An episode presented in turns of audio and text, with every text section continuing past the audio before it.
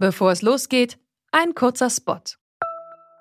Bald starten ja wieder die Grand Tours mit viel sportlichem Ehrgeiz, medialer Berichterstattung und leider auch mit schlimmen Stürzen. Die Teilnehmenden sind hoffentlich gut abgesichert, denn im schlimmsten Fall müssen sie ihre Karrieren beenden, weil der Sturz es unmöglich macht, weiterhin zu fahren. Aber nicht nur im Sport, auch in jedem anderen Beruf kann eine Berufsunfähigkeitsversicherung sinnvoll sein.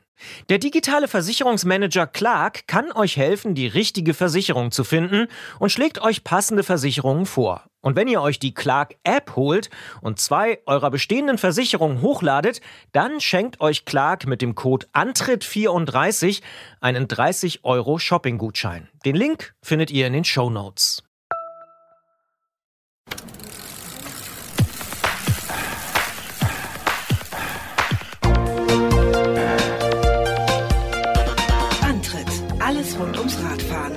Detektor FM. Hier ist der Antritt, die Fahrradsendung auf Detektor FM mit der Oktoberausgabe 2019. Mein Name ist Gerolf Meyer. Und mein Name ist immer noch Christian Bollert und es ist auch ein Podcast. Das stimmt. Das ist äh, wichtig zu erwähnen. Äh, wichtig zu erwähnen auch. Wir haben in der letzten Sendung und im letzten Podcast äh, drüber gesprochen äh, als Terminankündigung die Weltmeisterschaften äh, in Großbritannien. Ähm, hast du es verfolgt? Ehrlicherweise so gut wie gar nicht. Ähm, ich habe so ein bisschen was mitbekommen, so berichterstattungsmäßig. Äh, die Zusammenfassung vom Frauenrennen habe ich gesehen, Männerzusammenfassung habe ich gesehen und dass es sehr viel geregnet hat. Aber ich habe nichts live gesehen tatsächlich zum Beispiel. Ja. Mhm, Ich habe so die letzten Kilometer äh, oder letzten 20, 30 so nebenbei, neben, neben Arbeiten. Ich habe mit anderen Leuten gearbeitet in anderen Zusammenhängen und dann Und dann läuft ich, äh, dann äh, die WM. äh, Nebenbei habe ich das, ja, wir haben so Tipp- und Schreibarbeit und äh, irgendwie Kram gemacht. Und dann habe ich das äh, nebenbei noch über einen Beamer laufen lassen und habe aber dann danach, also neben dem, dass äh, das so schon heftig aussah, ne, so äh, von den von den Witterungsbedingungen, habe ich danach äh, dieses eine GIF gesehen, wo das äh, Feld, das äh, glaube ich schon dezimierte Feld und die Begleitfahrzeuge durch so eine überdimensionale Monsterpfütze. Pfütze flügen äh, und dachte mir, ja, das mal eine WM. Ja, das ist definitiv, glaube ich, an der Grenze des äh, Zumutbaren gewesen, glaube ich zumindest. Aber du findest sowas ja ganz gut, oder? Naja, ich find's lustig, wenn ich Ja. sowas sehe. Also Aber wenn du selber drin bist in der Pfütze? dann finde ich es auch lustig. Mhm. Also ich weiß nicht, wie man dann, wie man sich, es ist halt ein bisschen noch mehr äh, Roulette-Spiel wahrscheinlich wie sonst, äh, weil äh, ich glaube, auf Pfützendurchfahrten bereitet man sich nicht vor. Also ich denke nicht, dass Das das, trainiert train- man nicht, dass das trainiert wird. Äh, insofern, es ist dann auch dieser, naja, dieser, dieser Zirkus, der es von außen noch mal interessanter macht, weil Ja. das habe ich sofort mitbekommen. Äh, Muss man eigentlich. GIF noch erklären im Jahr 2019? Frage ich Oh. mich gerade. Vielleicht schon, oder? Für was steht eigentlich GIF? Oh, das Jetzt- ist eine gute Frage. Jetzt Da hab erwischte ihn mich erwischt. Es hat ungefähr Mal. fünf Jahre gedauert, Ja. bis ich den Internetprofi äh, Christian Bollert erwischt Da habe. muss ich auf der Äh, Datenautobahn doch eine Panne zugeben, ehrlicherweise. GIF, das, uiuiui. Aber ja, es ist ein animiertes Video oder ein, na, eigentlich, es ist ein Mini-Video, wenn man das so übersetzen will. Ähm, ja, seit Jahren eigentlich schon ziemlich populär. Soll ich dir was gestehen? Bitte. Ich weiß nicht mal, ob das, was ich gesehen habe, wirklich ein GIF war. Aber ich kann außerdem prognostizieren, dass in dieser Sendung äh, der Begriff Datenautobahn auch nochmal äh, fallen wird. Garantiert. Ja. Okay, wir holen das nach mit dem GIF äh, bis zur nächsten Ausgabe oder ähm, recherchieren es nochmal während dieser Ausgabe. Aber da muss ich wirklich sagen, Mensch, das ist, ähm, man traut mir ja immer so wahnsinnig viel Allgemeinwissen zu. Aber, aber GIF kriege ich wirklich nicht hin. Was lachst du denn da so? Das, ja, nee, das ist gut, wenn man solche Sätze von sich sagen kann. Ja. Äh, Wird mir wirklich immer so zugeschrieben, ich soll mich immer bei irgendwelchen Quizshows bewerben, sagen die Leute immer. Ja, ich habe das schon mal gemacht und bin nicht äh, genommen worden. du, hab also so ganz in, die, in dieser Vorauswahl, wo man dann so so Das ist aber auch hart, oder? Ja, das ist auch schon ganz lange her. Ich weiß auch gar nicht, ob das so rühmlich ist, wenn ich das hier erwähne als Teil meines Lebenslaufs. Aber Na wir ja. dachten so, Jetzt ist es raus. ja, hat ja auch nichts gebracht. Gut, fangen wir an mit der großen Quizshow Antritt, würde ich sagen. Ja, genau. Ich weiß auch nicht, nach welchen Kriterien die damals ausgewählt haben. Das weiß man nie. Da kennt er sich wieder aus, Christian Bonner.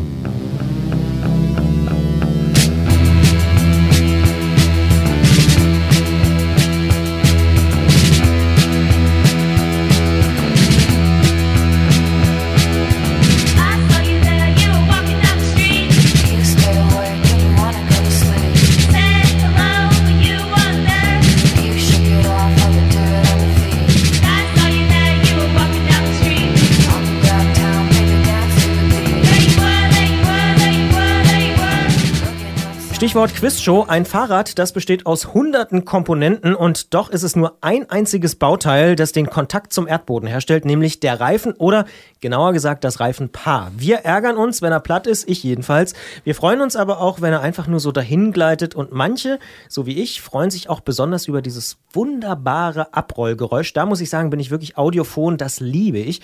Doch wie ist eigentlich so ein Reifen eigentlich aufgebaut und wie wird er hergestellt? Genau darum geht's im Jan Heine Sommergespräch 2019, das, wenn wir ganz ehrlich sind, rein wettermäßig eher ein Herbstgespräch schon ist, aber das macht's nicht weniger interessant. Das finden nicht nur wir, sondern auch Jens Klötzer, unser Technikmann vom Tourmagazin. Jens testet seit vielen Jahren nicht nur Fahrräder und Fahrradrahmen, sondern unter anderem auch Reifen und wirft mit uns einen Blick auf aktuelle Reifentechnik und Entwicklungen. Und in der Ausfahrt des Monats, da geht's mit verschiedenen Verkehrsmitteln auf den Balkan und das ist ganz klar, da wird Gerolf ganz genau zuhören und nachfragen. Und von dort geht's dann zurück nach Leipzig. Juliana ist nämlich zu uns ins Studio gekommen und hat uns von ihrer Sommerreise 2019 erzählt. Also ich sag's nochmal, Istanbul nach Leipzig, das ist schon eine ziemlich coole Reise. Hm, ich könnte gleich anfangen, fürs nächste Jahr zu planen. Vorher sprechen wir aber mit Rainer Kolberg aus Köln, denn der ist Fahrradjournalist und Chefredakteur eines neuen Fahrradmagazins, das im Dezember diesen Jahres auf den Markt kommt und sich an eine besondere Zielgruppe richtet. Many trains and many miles brought you to me on this sunny isle. And what of which you wish to speak? Have you come here to rescue me? All of this can be broken, all of this can be broken. Hold your devil by his spoke and spin him to the ground.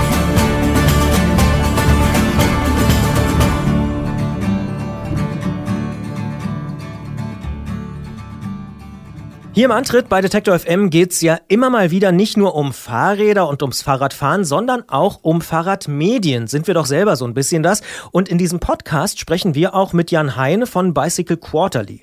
Wir haben ja über das Magazin Bikebild zum Beispiel auch gesprochen, als es neu auf den Markt gekommen ist. Und natürlich auch unser Technikexperte Jens Klötzer, der arbeitet ja für ein Fahrradmedium. Und in dieser Ausgabe unseres Podcasts und unserer Sendung sprechen wir über noch ein weiteres Fahrradmagazin, das auf der diesjährigen Eurobike angekündigt worden ist. Veloplan heißt es und es unterscheidet sich wahrscheinlich deutlich von den Fahrradmedien, die wir so gewohnt sind. Wir wollen wissen, was es mit Veloplan auf sich hat und sprechen darum mit dem Chefredakteur Rainer Kolberg. Hallo nach Köln. Hallo Rainer. Hallo zusammen. Ich freue mich, dass ich hier bin. Wir freuen uns auch und jetzt äh, habe ich eben behauptet in der Anmoderation, Veloplan wäre anders als die anderen Magazine. Mal sehen, ob das so stimmt.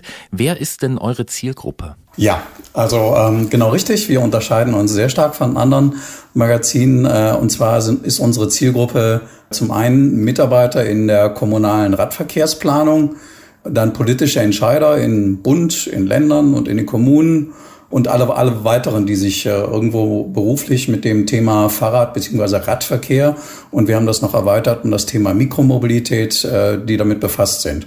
Also das sind zum Beispiel Radverkehrsbeauftragte, aber auch äh, Wohnungsbaugesellschaften und äh, natürlich ähm, ich sag mal von der Zielgruppe her auch Anbieter von Lösungen. Jetzt mal ganz ketzerisch gefragt, wie viele Mitarbeiter zum Thema Radverwaltung kann es denn geben in Deutschland, dass sich sowas lohnt? Das ist eine Frage, die wir äh, uns natürlich auch gestellt haben, als wir uns Gedanken gemacht haben zu dem Magazin. Und wir sind nach einigen Gesprächen sind wir auf eine Größenordnung gekommen von 5.000 bis 6.000 Personen, die da ähm, äh, ja in Frage kommen oder sich mit dem Thema intensiver beschäftigen. Ähm, wir gehen aber auch davon aus, dass das noch eine sehr stark gewachsene Personenanzahl ist. Das heißt, man kann sagen, es ist aber auch ein Fachmagazin dann. Das wird auf jeden Fall ein Fachmagazin sein, äh, werden, ja. Also Velobits als äh, Fachmagazin, B2B-Magazin für den Fahrradfachhandel ist ja bekannt äh, in der Branche und ähm, da gehen wir jetzt einen neuen Weg zusammen und ähm, machen eben ein Fachmagazin für das Thema Radverkehr und Mikromobilität. So ist es. Das äh, will ich kurz erklären. Velobis ist sozusagen das Mutterschiff. Ne? Ähm, das ist ein, du sagst B2B-Magazin, also für brancheninterne äh, Nachrichten, Fahrradbrancheninterne. Ne? Mhm, genau. Ähm, warum braucht es jetzt ein Magazin wie Veloplan? Was ist eure Mission? Also wir haben im Vorfeld natürlich mit vielen Leuten gesprochen. Wir hatten erstmal die Grundidee, dass sich äh, natürlich das Thema Radverkehr äh, in unserem Land ähm, jetzt inzwischen auch eine, eine große Zukunft hat und, und sehr viel diskutiert wird. Das kann man feststellen. In den anderen Ländern äh, in Europa ist das ja schon seit längerem der Fall. In Deutschland gab es da immer so ein bisschen so eine Stagnation. Äh, wir haben aber jetzt gemerkt, dass das Thema unheimlich in den Vordergrund gerückt wird. Das auf der einen Seite, da gibt es auch viele Gründe zu, da kann ich auch gleich noch was zu sagen. Auf der anderen Seite haben wir natürlich, weil, also ich bin auch, schreibe auch schon lange für das Velobits Magazin, ähm, wir wissen natürlich, dass es in der Fahrerbranche auch ganz viele Veränderungen gibt, dass es ganz viele neue Angebote gibt. Das sind, ist zum Teil Hardware. Ich spreche jetzt nochmal an äh, der, der ähm, E-Bike-Antrieb, der natürlich äh, ganz andere Dinge möglich macht, also zum Beispiel im Bereich Cargo-Bikes. Und es gibt viele andere Dinge, Dienstleistungen im Bereich Sharing, ähm, auch für kleinere Unternehmen etc. Es gibt inzwischen äh, im Cargo-Bereich ganz viel. Es gibt im Bereich äh, Digitalisierung ganz viele Anbieter. Und äh, wir haben festgestellt, dass es einen riesengroßen Gap gibt zwischen den Leuten, die eigentlich an diesen Informationen interessiert sind und den Anbietern in diesen Bereichen. Ähm, also keiner weiß so richtig, äh, was es auch, also die einen wissen nicht, was gibt es auf dem Markt und die anderen wissen nicht, wie sie an die Entscheider rankommen sollen, sprich die Kommunen und die, die Radverkehrsbeauftragten zum Beispiel. Wie muss ich mir das jetzt konkret vorstellen? Also ich denke mal nicht, dass ihr jetzt in der Mitte so einen ausklappbaren Faltplan von Kopenhagen veröffentlichen werdet, oder? Also wie sieht das Magazin aus? Das Magazin wird eine, eine bunte Mischung werden. Und ich sag mal, es soll auf jeden Fall magazinig sein. Äh, es soll auf jeden Fall ein B2B-Magazin sein. Und das heißt auch, wir werden äh, natürlich die Information in den Vordergrund stellen. Ich sag mal, mach mal einen etwas größeren Bogen. Letztlich geht es mir als Chefredakteur darum, auf das ganze Thema Lust zu machen. Also der Radverkehrsplaner hat das im Zweifelsfall nicht wirklich von der Pike auf gelernt, sondern ich sag mal, ist ein Angestellter im in, der, in der Behörde, hat vielleicht eher Straßenbau und Tiefbau gemacht und plötzlich wird er jetzt auf dieses Thema Radverkehr angesetzt und hat, sag ich mal auf Deutsch gesagt, wenig Ahnung und auch wenig Zeit, jetzt zu irgendwelchen Kongressen zu fahren oder ähm, Ausflüge zu machen äh, in Städte, die da schon sehr viel weiter sind als vielleicht in seiner Heimatstadt. Und wir wollen, sage ich mal, den Leuten eine Idee an die Hand geben. Was kann man alles machen? Was ist Best Practice irgendwo äh, in Deutschland, aber auch in Europa? Ähm, an welcher Anbieter kann ich mich potenziell wenden? Was sind Ideen, wie ich meine Politik vor Ort und auch die Bevölkerung überzeugen kann?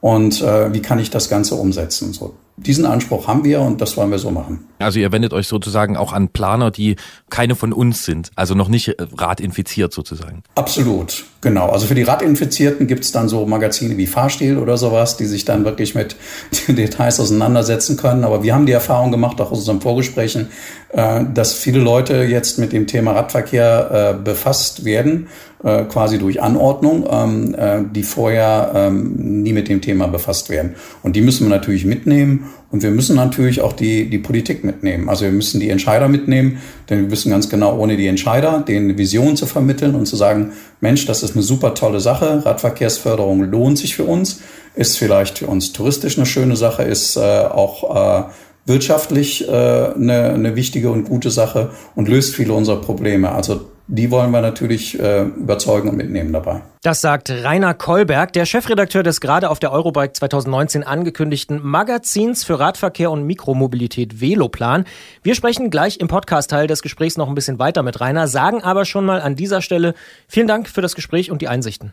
Vielen Dank und bis später. Schwuppsdiwupps sind wir im Podcast-Teil und Gerolf hat die nächste Frage. Danke, Christian. Ähm, Rainer, wie werdet ihr Veloplan vertreiben? Welche Auflage habt ihr und wann geht's eigentlich los? Also los geht es, um hinten anzufangen, am äh, Mitte Dezember. Da kommen wir mit der ersten Ausgabe auf den äh, Markt. Ähm, das Ganze wird äh, jetzt erstmal mit der ersten Ausgabe kostenlos äh, erfolgen.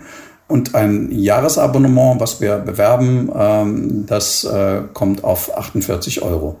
Das, denke ich, ist ein sehr vernünftiger Preis. Also für den Preis kommt man ähm, nicht mal ein halbes Mal nach Berlin zu irgendeiner Fachveranstaltung. Das heißt, das sind dann wie viele Hefte im Jahr? Vier Hefte planen wir im Jahr. Also jetzt fürs kommende Jahr. Äh, bei Velowitz äh, Magazin hat sich das so entwickelt, dass zwischen deutlich mehr Hefte, mehr Ausgaben sind im Jahr. Ähm, aber so für das erste Jahr haben wir immer mit vier Heften geplant. Und pro Heft haben wir so einen Umfang von roundabout 100 Seiten eingeplant. Da muss ich wirklich sagen, wenn ich das so höre, 48 Euro ist eigentlich ganz schön günstig für so ein Fachmagazin, oder? Also ich kenne so aus dem Medienbereich die Fachmagazine, die liegen deutlich im dreistelligen Bereich. Ja, natürlich. Das ist, äh, das ist so. Das ähm, ist aber jetzt nicht die Herangehensweise von, von Velobits äh, bislang gewesen. Ähm, und es soll sich natürlich auch durch, durch Anzeigen äh, mitfinanzieren. Aber zu dem eigentlichen Vertrieb, da kann ich jetzt natürlich nicht so viel dazu sagen. Aber ähm, wir gehen jetzt auch absichtlich auch mit einem etwas geringeren Preis ins Rennen, um dann noch äh, erstmal im ersten Angang äh, möglichst viele Abonnenten äh, zu, zu äh, bekommen. Wir wollen mal noch äh, verstehen, wie es zu der Idee zu Veloplan gekommen ist. Und ich hätte jetzt mal eine These. Also ihr wendet euch an diese Entscheider und an die Radverkehrsexperten. So, wenn die jetzt schon äh, super informiert werden, dann bräuchte es ja so ein Magazin gar nicht. Würde ich jetzt vermuten, ihr seht da so ein bisschen Vermittlungsproblem dieser Ideen, oder? Ganz genau. Also auf der einen Seite sehen wir eine enorm dynamische Marktentwicklung. Das heißt, es gibt immer wieder ähm, neue Produkte im Bereich äh, Hardware, im Bereich Software, im Bereich Services. Und da ist es selbst für, für uns als Fachleute schon schwierig, quasi immer up-to-date zu bleiben. Und da stelle ich mir vor, wie schwierig das für jemanden ist, der mit im täglichen Geschäft eben mit ganz anderen Dingen befasst ist. Also der, der einfach Planung zum Beispiel macht, äh, der nicht die Möglichkeit hat, Fachmessen zu besuchen oder irgendwie das Internet zu scannen etc. Also die, diese Lücke, die wollen wir auf jeden Fall schließen. Zudem gibt es natürlich auch eine sehr hohe Dynamik bei rechtlichen Vorgaben. Also ich sag mal, äh, StVO-Änderungen sind gerade äh, groß im Gespräch. Ähm, da werden Änderungen am Straßenverkehrsgesetz gefordert und ähm, vieles andere. Und äh, das ist eine Dynamik, die äh, inzwischen auch im Verkehrsbereich da ist, die wir vielleicht vergleichen können mit der Digitalisierungsthematik. Jetzt schreibst du in dem Vorwort der Dummy-Ausgabe, die du uns im Vorfeld geschickt hast, von disruptiven Veränderungen im Verkehrssektor. Und wir haben es jetzt in dem Gespräch auch immer schon ein bisschen rausgearbeitet. Eigentlich kann man sagen, dass das Fahrrad immer wichtiger wird oder gibt es noch andere disruptive Veränderungen? Ja, disruptive Veränderungen äh, gibt es, werden, werden nicht nur von uns quasi prognostiziert, sondern äh, die haben wir auch ähm, aus unserer Recherche von Unternehmensberatungen herausgefunden, die die prognostizieren. Äh, Es sind auch große Unternehmen wie Schaeffler dabei, die das, äh, die das auch sagen, Automobilzulieferer. Die gehen davon aus, dass ähm, wir nicht mal vor dem Hintergrund jetzt von Klima, aber allein vor dem Hintergrund ähm, der inzwischen wirklich vollen Städte und des eigentlich antiquierten Modells äh, des Autos, das 23 Tage, Stunden am Tag nur rumsteht, dass wir davon ähm, äh, weg müssen und dass wir äh, zu neuen Mobilitätslösungen kommen müssen. Und dass diese natürlich durch neue technische Entwicklungen auch ja, disruptiven Charakter haben werden. Und da werden dem Fahrrad als Problemlöser mit allen Facetten viele große Chancen eingeräumt. Hast du jetzt explizit Fahrrad gesagt im Sinne von unmotorisiertes Fahrrad oder ähm, sagst du Fahrrad als Sammelbegriff für unmotorisiert und E-Bike? Fahrrad als Sammelbegriff. Es gibt also durchaus Veränderungen. Wir haben es schon mal gesehen äh, bei, bei Marktentwicklungen, jetzt bei Lastenrädern, dass viele Hersteller Lastenräder jetzt oder in Zukunft nur noch mit, mit Elektromotor anbieten, weil die einfach sagen, ähm, das ist das, was der Kunde in Zukunft haben will. Und es macht kaum Sinn, mit einem Lastenrad, es sei denn, man wirklich aus, fährt auf einem ganz flachen Land und ist nur selten unterwegs, äh, ohne Motor zu fahren. Also da macht ein Motor absolut Sinn. Und äh, insofern muss man das einfach mitdenken. Äh, in vielen anderen Bereichen äh, macht ein Motor natürlich auch Sinn. Also ich denke äh, auch als Mobilitätslösung. Also ich denke zum Beispiel an S-Pedelecs, äh, die 45er-Klasse, oder ich denke zum Beispiel auch an neue Klassen, die äh, unter der Hand gesprochen aktuell auch irgendwo noch in der Diskussion sind. Also zum Beispiel eine 32-Stunden-Kilometer-Klasse, die eventuell mal irgendwann kommt. Jetzt taucht natürlich die Frage auf, wieso macht jemand Ende 2019 noch ein gedrucktes Magazin? Müsste man nicht beispielsweise das digital als Newsletter machen oder weiß ich nicht, als Podcast beispielsweise? Ja, das ist eine gute Frage. Ähm, äh, das ist natürlich die Frage eigentlich schon mit dem Erfolg von velobits.de äh, ähm, beantwortet. Also velobits.de ist gestartet als Newsletter und ist dann äh, 2011, und da bin ich dann noch zur Redaktion mit dazugestoßen als Freier, mit dem velobits.de Magazin ergänzt worden und das Magazin ist also immer weiter ausgebaut worden. Ausgebaut deshalb, weil einfach die Nachfrage da war. Also sowohl die Nachfrage von Lesern, die gesagt haben, super, das Ding nehme ich mir gerne mit, pack's mir in den Koffer und äh, lese es schön im Urlaub oder auf dem Weg irgendwo hin und ähm, habe wirklich was zu lesen. Also diese Form des Lesens von längeren Artikeln macht durchaus Sinn.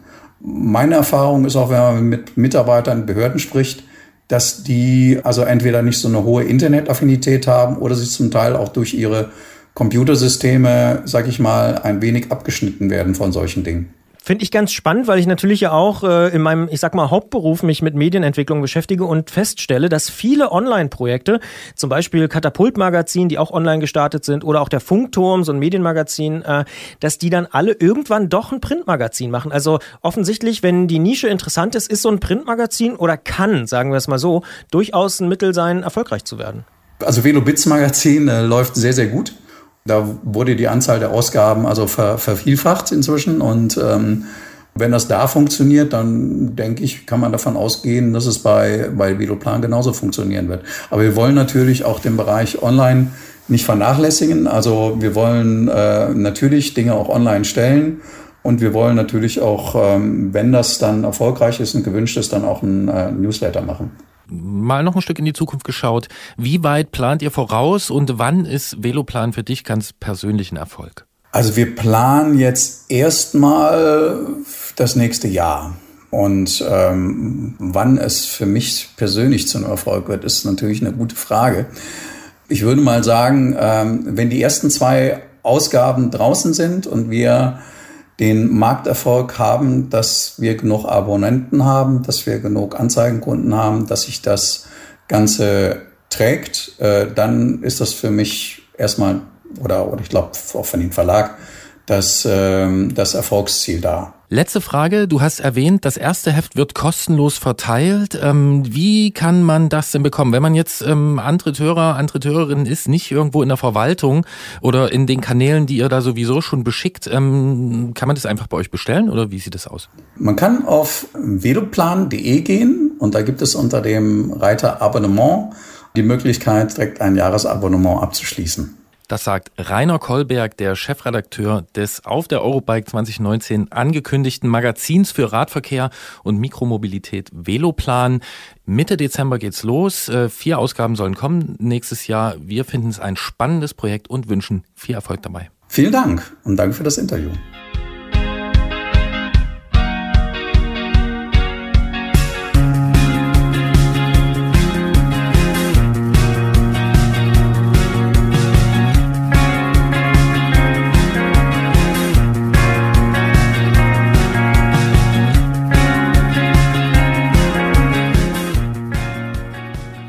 Das ist eine dieser Ideen, die im Rückblick ziemlich offensichtlich erscheinen, so das Fachwissen äh, für Verkehrsplanung und vor allen Dingen Fahrradplanung dorthin zu bringen, wo es gebraucht wird.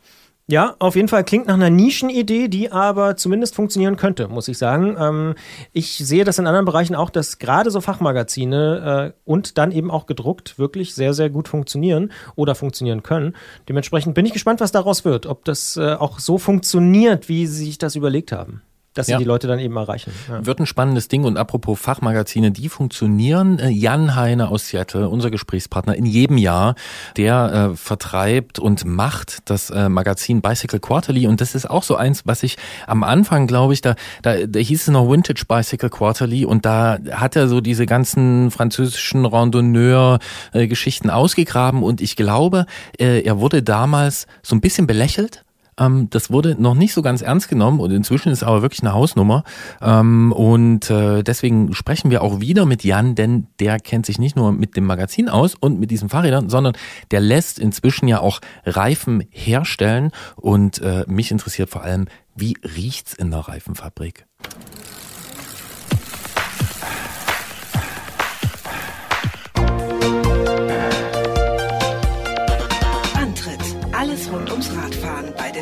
FM.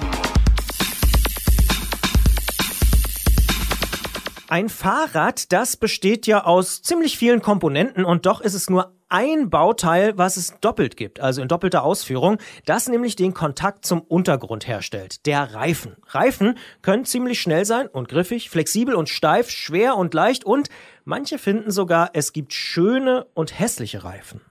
Doch woraus besteht so ein Fahrradreifen eigentlich und wie wird er hergestellt? Worauf muss man dabei achten und was kann alles schiefgehen? Um diese und andere Fragen zu beantworten, haben wir wie in jedem Sommer bzw. Herbst unsere Kontakte nach Seattle bemüht und sprechen mit Jan Heine, der nicht nur das Magazin Bicycle Quarterly gegründet hat, sondern unter der Marke René Airs Cycles auch Reifen und andere Fahrradkomponenten herstellen lässt. Wir sagen Hallo nach Seattle. Hallo Jan. Hallo Gerolf. Jan, wie riecht's in einer Reifenfabrik? Wie riecht es der Reifenfabrik? Erstmal ist es natürlich warm und es riecht nach Gummi.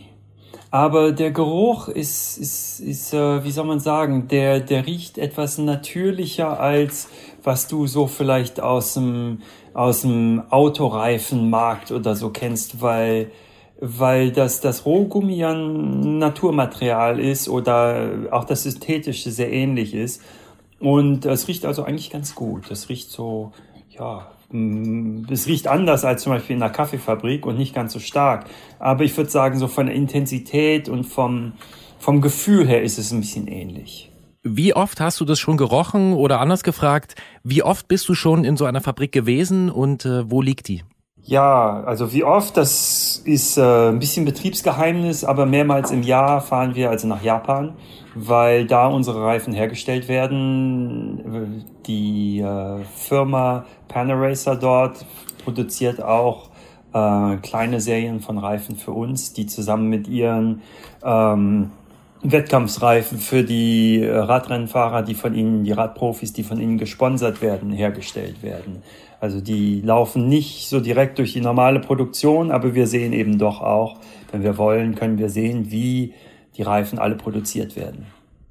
Jetzt habe ich selber schon häufig Reifen in der Hand gehabt und auch gewechselt, aber ich frage mich immer noch so ein bisschen Sendung mit der Maus mäßig, was denn die Grundbestandteile eigentlich sind so eines Reifens. Also woraus wird er wirklich konkret hergestellt?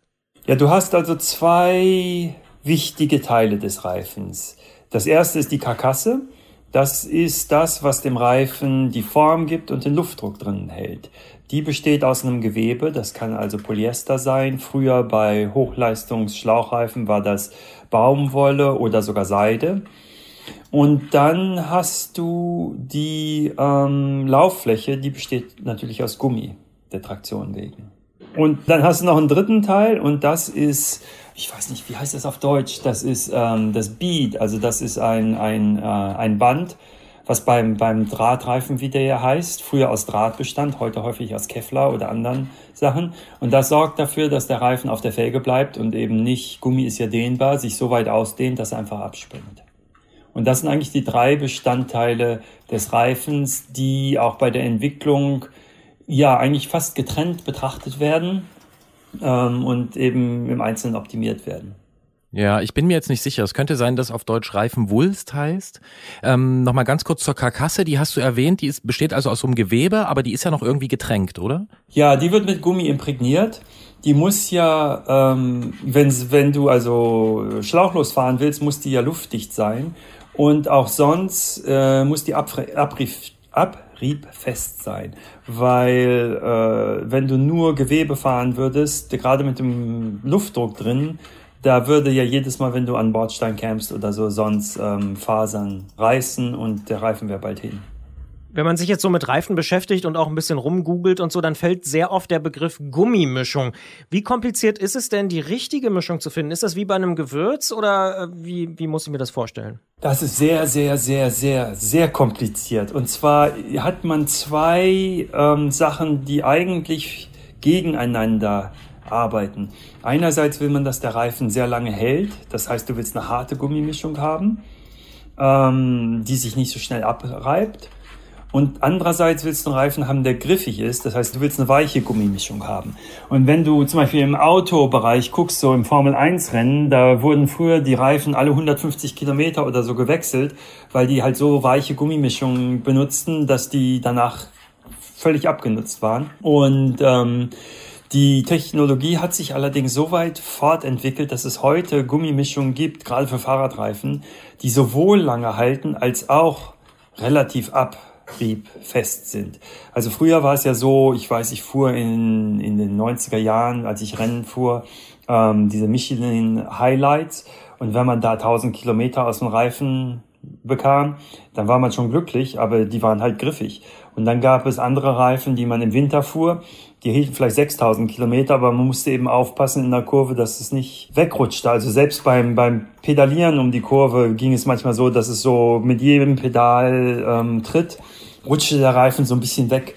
Und äh, heute ist es eben so, dass es wirklich Reifen gibt, die, ähm, die das beide vereinen, die, die lange genug halten und sehr griffig sind. Jetzt stellen wir uns mal vor, ich habe jetzt also meine Karkasse, ich habe ähm, den Wulst, wie ich das eben mal übersetzt habe, also diesen Beat, äh, zweimal natürlich, und ich habe meine Gummimischung festgelegt, habe mich für eine entschieden. Wie wird daraus jetzt ein Reifen, den ich dann an mein Fahrrad montieren kann? Was passiert da? Ja, wir können mit der Gummimischung anfangen. Also das Gummi, das ist, wenn du mal in einer Großbäckerei warst, dann hast du die Maschinen gesehen. Das sind riesige Walzen, wo das gemischt wird. Also das Gummi kommt oben praktisch in den Trichter rein, die ganzen Bestandteile, und das wird erhitzt und wird dann ausgewalzt oder früher gab es ja auch die Heißmangel für Bettlaken und so, wird ausgewalzt zwischen zwei, oh, nicht zwei, ganz vielen Rollen und in praktisch eine dünne Gummimatte wird daraus gemacht als erste.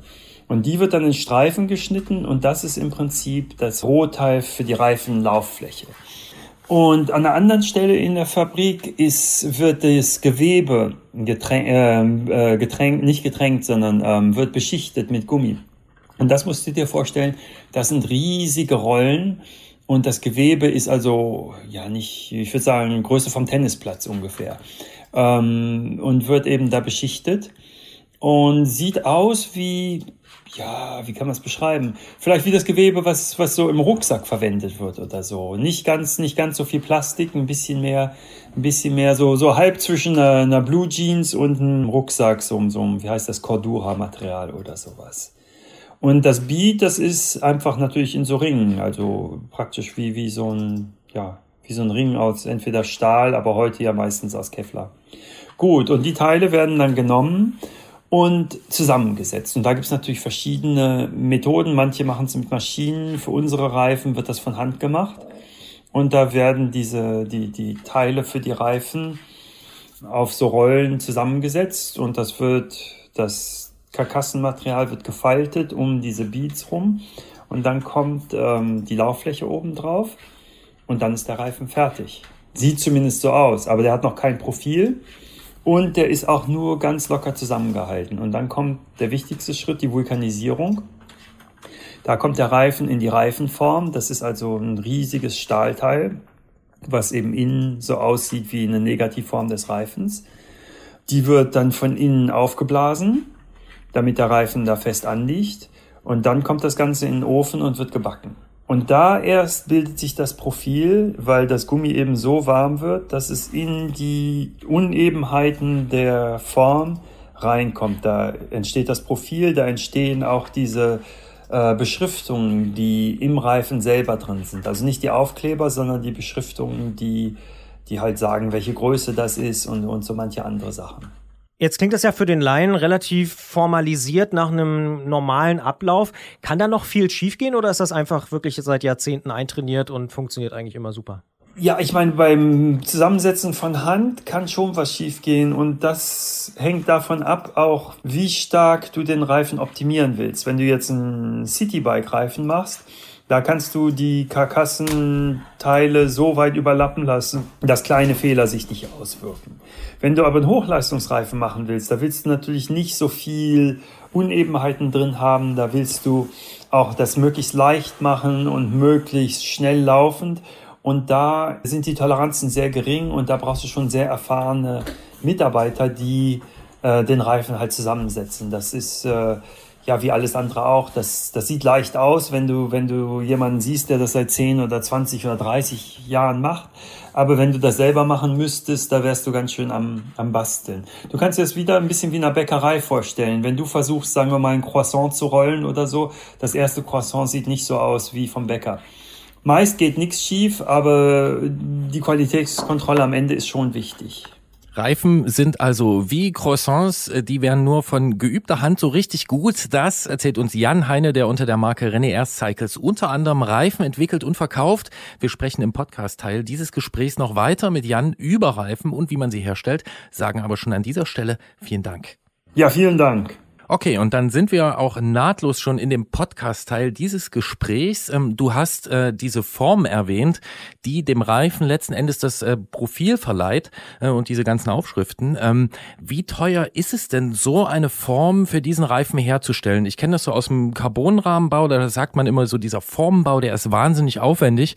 Ähm, Was kostet sowas? Das ist auch sehr, sehr, sehr teuer, weil du musst dir vorstellen, die Form ist ja so groß wie ein Reifen plus noch extra Material, weil ja da muss ja auch, auch die, äh, da ge- geht Dampf durch, damit, äh, damit das gleichmäßig erwärmt wird und so. Du willst ja nicht, dass das Gummi äh, ganz flüssig wird, weil sonst kriegst du ja nur Matsch da drin. Ähm, sondern das muss genau auf die richtige Temperatur überall gleichmäßig erwärmt werden und so. Und dann muss die Form natürlich auch gehärtet sein, damit die eben auch Tausende von Reifen herstellen kann. Ich kann da nicht genau Zahlen nennen, aber das ist also eine der großen Kosten beim Reifen, ist eben, ist eben diese Form. Und ähm, die dann auch nach einer gewissen Stückzahl wieder erneuert werden muss, weil eben die sich doch abnutzt. Wenn du keine genauen Zahlen nennen kannst, ähm, so die Region, ist es niedrig, fünfstellig, ist es drüber, ist es drunter? So in dem Bereich würde ich sagen. Jetzt hast du vorhin auch schon angesprochen, dass ihr jetzt nicht gerade Reifen für Citybikes herstellt, sondern euch da natürlich irgendwie was anderes überlegt. Wie geht ihr denn vor? Also was für Reifen stellt ihr denn her? Wie überlegt ihr, was ihr herstellen lasst? Ja, wir stellen die Reifen her, die wir selber fahren wollen. Ähm, und ähm, wir fahren halt gerne hier bei uns in den Cascade Mountains, äh, sowohl auf kurvigen Bergstraßen, die geteert sind, als auch auf den Gravel Roads, die eben hier doch weit ab von allen Orten und so durch die Berge gehen und ein unheimliches Fahrerlebnis bieten. Und da braucht man natürlich Reifen, die ja, wir brauchen keine Tourenreifen, weil wir doch schnell unterwegs sein wollen. Und wir können auch keine schmalen Rennreifen verwenden, weil für Gravel sind die ja nicht geeignet. Und so haben wir eben Reifen entwickelt, die die Leistungsfähigkeit, den Speed von einem Rennreifen mit der Breite und dem Grip und so weiter von einem, einem wirklich breiten Reifen äh, vereinen und damit eben für unsere Fahrten optimal geeignet sind. Wie ist denn bei der Entwicklung äh, dieser Reifen und generell äh, in deinen Augen das Profil eines Reifens? Wenn man mal so ein bisschen in, in euer Portfolio guckt, dann stellt man fest, dass die meisten Modelle äh, kaum Profil hab, äh, haben. Da ist so ein bisschen so ein Fischgrätmuster, äh, aber ansonsten ist da nicht viel zu sehen. Hältst du das Profil nicht für wichtig? Ich halte das Profil für sehr wichtig, deshalb haben wir dieses Fischgrätprofil. Die meisten Reifenfirmen sagen, auf der Straße wäre das Profil nicht so wichtig, weil eben ein Slickreifen ausreichen würde. Aber ähm, schon vor vielen Jahren hat man festgestellt, dass die Reibung, oder sagen wir mal so, die Reibung zwischen Gummi und, äh, und, und Asphalt ist nicht so hoch, gerade bei Regen. Und trotzdem greift ja ein Reifen relativ gut. Es ist ja nicht so, dass man bei Regen plötzlich nur mit der Hälfte der Geschwindigkeit um die Kurve fährt, sondern man fährt vielleicht mit 70 Prozent oder 80 Prozent, wenn jetzt kein Öl auf der Straße ist. Und das liegt daran, dass der Reifen mit der Straße sich verzahnt. Und deshalb ist die Straße auch immer etwas rau. Also einen ganz glatten Straßenbelag könnten die Straßenbauer bauen, aber das wäre viel zu gefährlich. Und das Ziel dieses Fischgrätenprofils ist eben, so viele Verzahnungen wie möglich zu bieten, damit eben, wo immer eine Straßenunebenheit ist, eben eine dieser Gummirippen praktisch greifen kann. Und ähm, ja, das ist ja eigentlich nichts Neues. Dieses Fischgrätenprofil war früher bei allen Rennreifen eingesetzt, weil eben damals die Gummimischungen noch nicht so gut waren.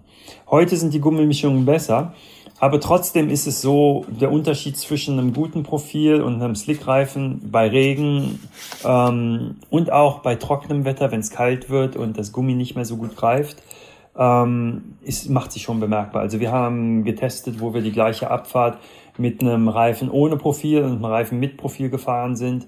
Und man merkt schon deutlich nicht nur, dass man schneller fahren kann, sondern auch das Fahrrad lenkt viel stärker ein, weil es einfach nicht so driftet. Jetzt bin ich vielleicht nicht der normale Reifennutzer, aber als ich äh, von dem Thema äh, gehört habe oder als wir darüber geredet haben, ist mir gleich eine Sache eingefallen und da muss ich quasi äh, hier ein Geständnis machen, denn für mich hat Rennradfahren eine ganz große Faszination, nämlich der Sound des Reifens auf dem Asphalt. Denkt ihr über sowas auch nach, wenn ihr neue Reifen entwickelt oder ist das wirklich dann sekundär und passiert einfach so? Das ist sekundär und passiert. Dieses, ähm, dieses Fischgrätprofil macht auf gewissen Straßen schon dieses Geräusch. Und ich finde das auch ganz toll. Aber uns geht es eigentlich auf, um, die, um die Performance, um die Leistungsfähigkeit. Wir wollen einen Reifen haben, der schnell ist, der unheimlich gut in der Kurve haftet und der auch sicher ist. Das heißt, der uns ein klares Feedback gibt, wie viel Grip wir noch in Reserve haben. Also wir wollen nicht einen Reifen haben, der plötzlich losbricht, sondern wir wollen Reifen haben, wo man sich langsam ans Limit rantasten kann. Jetzt äh, sagst du ja auch, ihr fahrt nicht nur auf Straßen, sondern ihr fahrt auch auf dem viel äh, gerühmten, berühmten Gravel. Wenn ich da jetzt mir andere Reifenmodelle anschaue, andere Reifenhersteller, die haben meistens ähm, mehr Profil, die scheinen da mehr Wert drauf zu legen. Machen die was falsch oder habt ihr einfach eine andere Philosophie? Das ist eine andere Philosophie und es ist eben auch so, das ist auch Marketing bei vielen.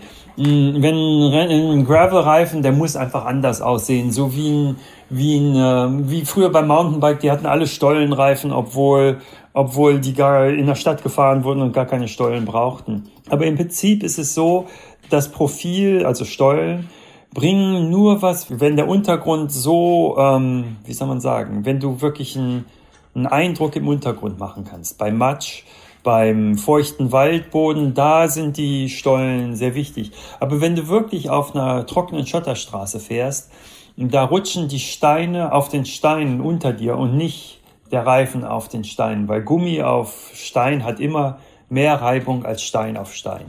Das heißt also, das Profil macht überhaupt keinen Unterschied. Da könntest du Slickreifen fahren, und äh, die Traktion beim Kurvenfahren erhältst du dadurch, dass du im Prinzip die Steine zur Seite schiebst und so eine kleine, einen kleinen Wall aufbaust, wo der Reifen dann greifen kann. Wo du Profil brauchst, ist natürlich Matsch, äh, nasser, nasser Waldboden und so. Und dafür haben wir eben auch einen Stollenreifen äh, in verschiedenen Größen. Das Problem da ist, dass die Stollen so weit auseinanderstehen müssen, dass die nicht mit Matsch zukleben. Wenn die Stollen zu dicht sind, dann nehmen die den Matsch auf und dann fährst du nur noch auf Matsch und das hat genauso wenig Griffigkeit wie ein Slickreifen. Und deshalb diese Cyclocross-Reifen haben ja deshalb auch immer sehr wenig Stollen, die sehr weit auseinanderstehen. Aber das Problem ist, dass sie auf der Straße eben sehr, sehr schlecht fahren, weil wenn du auf Asphalt fährst, dann auf Englisch sagt man Squirm, die Stollen, die ähm, sind nicht stabil genug und äh, bewegen sich seitlich und gerade wenn du die Kurve fährst eben, dann verbiegen die sich und du wischst so weg.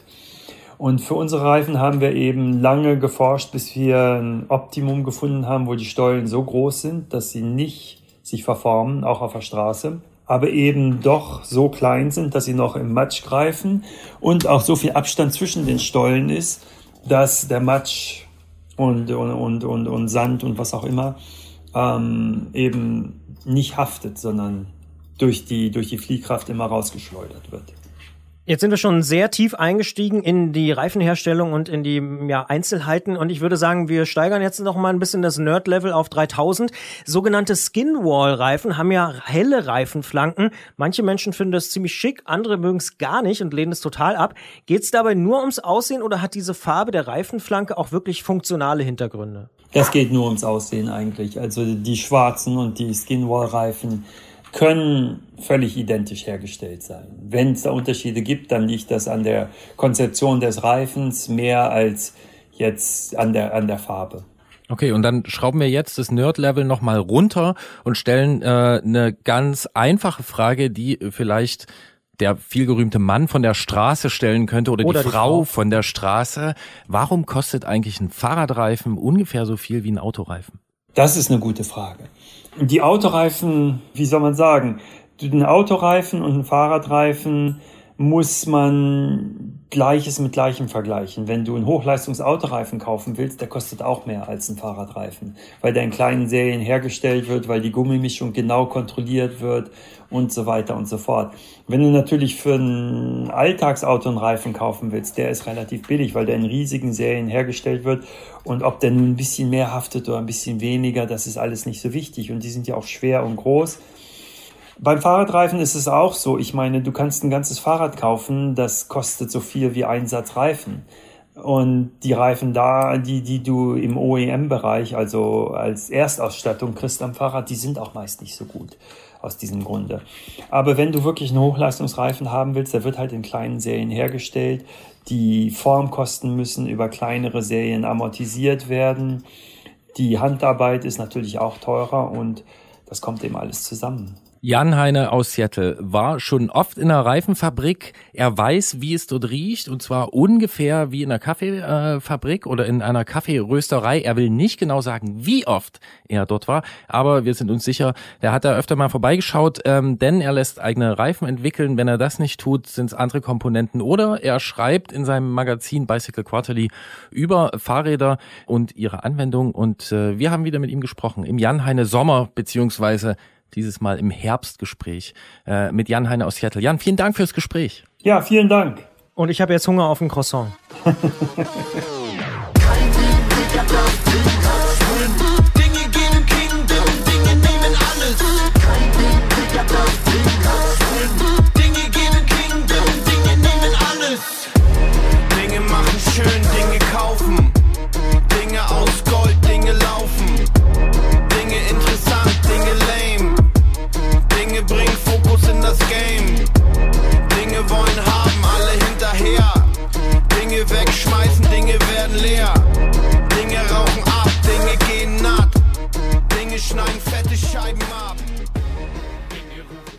Christian, was ist dein liebstes Abrollgeräusch? Du hast es vorhin schon erwähnt. Mm, naja, ist schwer zu sagen, ne? Also ich würde schon sagen, glatter Asphalt. Also so, so richtig sehr, sehr frischer, glatter, nicht poröser Asphalt. Das ist mein Lieblingsabrollgeräusch. Ja, und kannst du mir noch eine, einen Reifentyp dazu sagen? Nee, kann ich nicht. Nee. Wirklich nicht. Also ich könnte jetzt nicht sagen, der oder der. Also Rennradreifen auf jeden Fall. Okay, ja, also das, genau. Mhm. Ja, ja, also Ja. Rennradreifen, aber welche Marke oder was? Nee, das, äh, soweit, soweit geht dann meine Liebhaberei dann doch nicht. Aber ein Rennradreifen im Sommer auf einer sehr glatten Asphaltstraße, das ist ein geiler Sound. Ja, ja, ich habe zwei oder drei. Und zwar Downhill. Das erste, nee, das erste, was mir einfällt, war so äh, Bucheckern. So, wenn die, diese aufgeplatzten Bucheckern, äh, dann so, ein- so ein fluffiger Waldboden und man fährt da drüber und das knackt so schön. Das ist ziemlich gut. oder also ja, oder All Road. ja, so, so habe ich ihn konditioniert inzwischen, genau. Also egal, ne? So, man Ja. fährt da so drüber, dieses Knacken. Dicker Dann Reifen. natürlich äh, Schnee. Schnee klingt super. Schnee ja. in zwei Ausprägungen. Und zwar einerseits als geschlossene Schneedecke, die so ein bisschen angehascht ist. Ähm, wer sich erinnert, in der aller, aller, aller, aller, aller, allerersten Antrittausgabe gab es eine Reportage. Die da war war ein ich, übrigens. Vielen Dank. Ja. Ähm, und äh, aber auch in der Darreichungsform frischer Schnee in der Stadt. Nachts dann Fahrradfahren und realisieren, wie sehr äh, das ähm, die Geräusche schluckt. Also es ist wahnsinnig ruhig in der Stadt der plötzlich, wenn. Schnee- Ja, ja. Wenn, wenn eine frische Schneedecke Ja. so durch den Park nachts oder morgens oder so, wie ruhig es auf einmal ist in der Stadt. ne? Und, Und gleichzeitig dieses Die- dieses Knarzen, ne? Ja. Dieses so, ja, genau. schwer zu beschreibende. Schneegeräusch. Ja, ja. Ja. Und jetzt habe ich das dritte. Knistern oder so vielleicht sogar ein bisschen. Ein Ja, bisschen, ja, ja. ja, ja, Mhm. wir suchen noch nach dem. Mhm. Begriff, aber ich, ich habe jetzt das dritte, was mir eben im Kopf war, äh, habe ich vergessen, weil es mich so in diese Vorstellung reingezogen hat. Äh, insofern, ja, ach so, na Laub ist natürlich auch toll. Laub, Laub, Laub. Ach, Durch Laub finde ich, Laub, Laub finde ich überschätzt. Laub ist überschätzt. Sagt Christian Bollert, der muss es wissen, der kennt sich aus.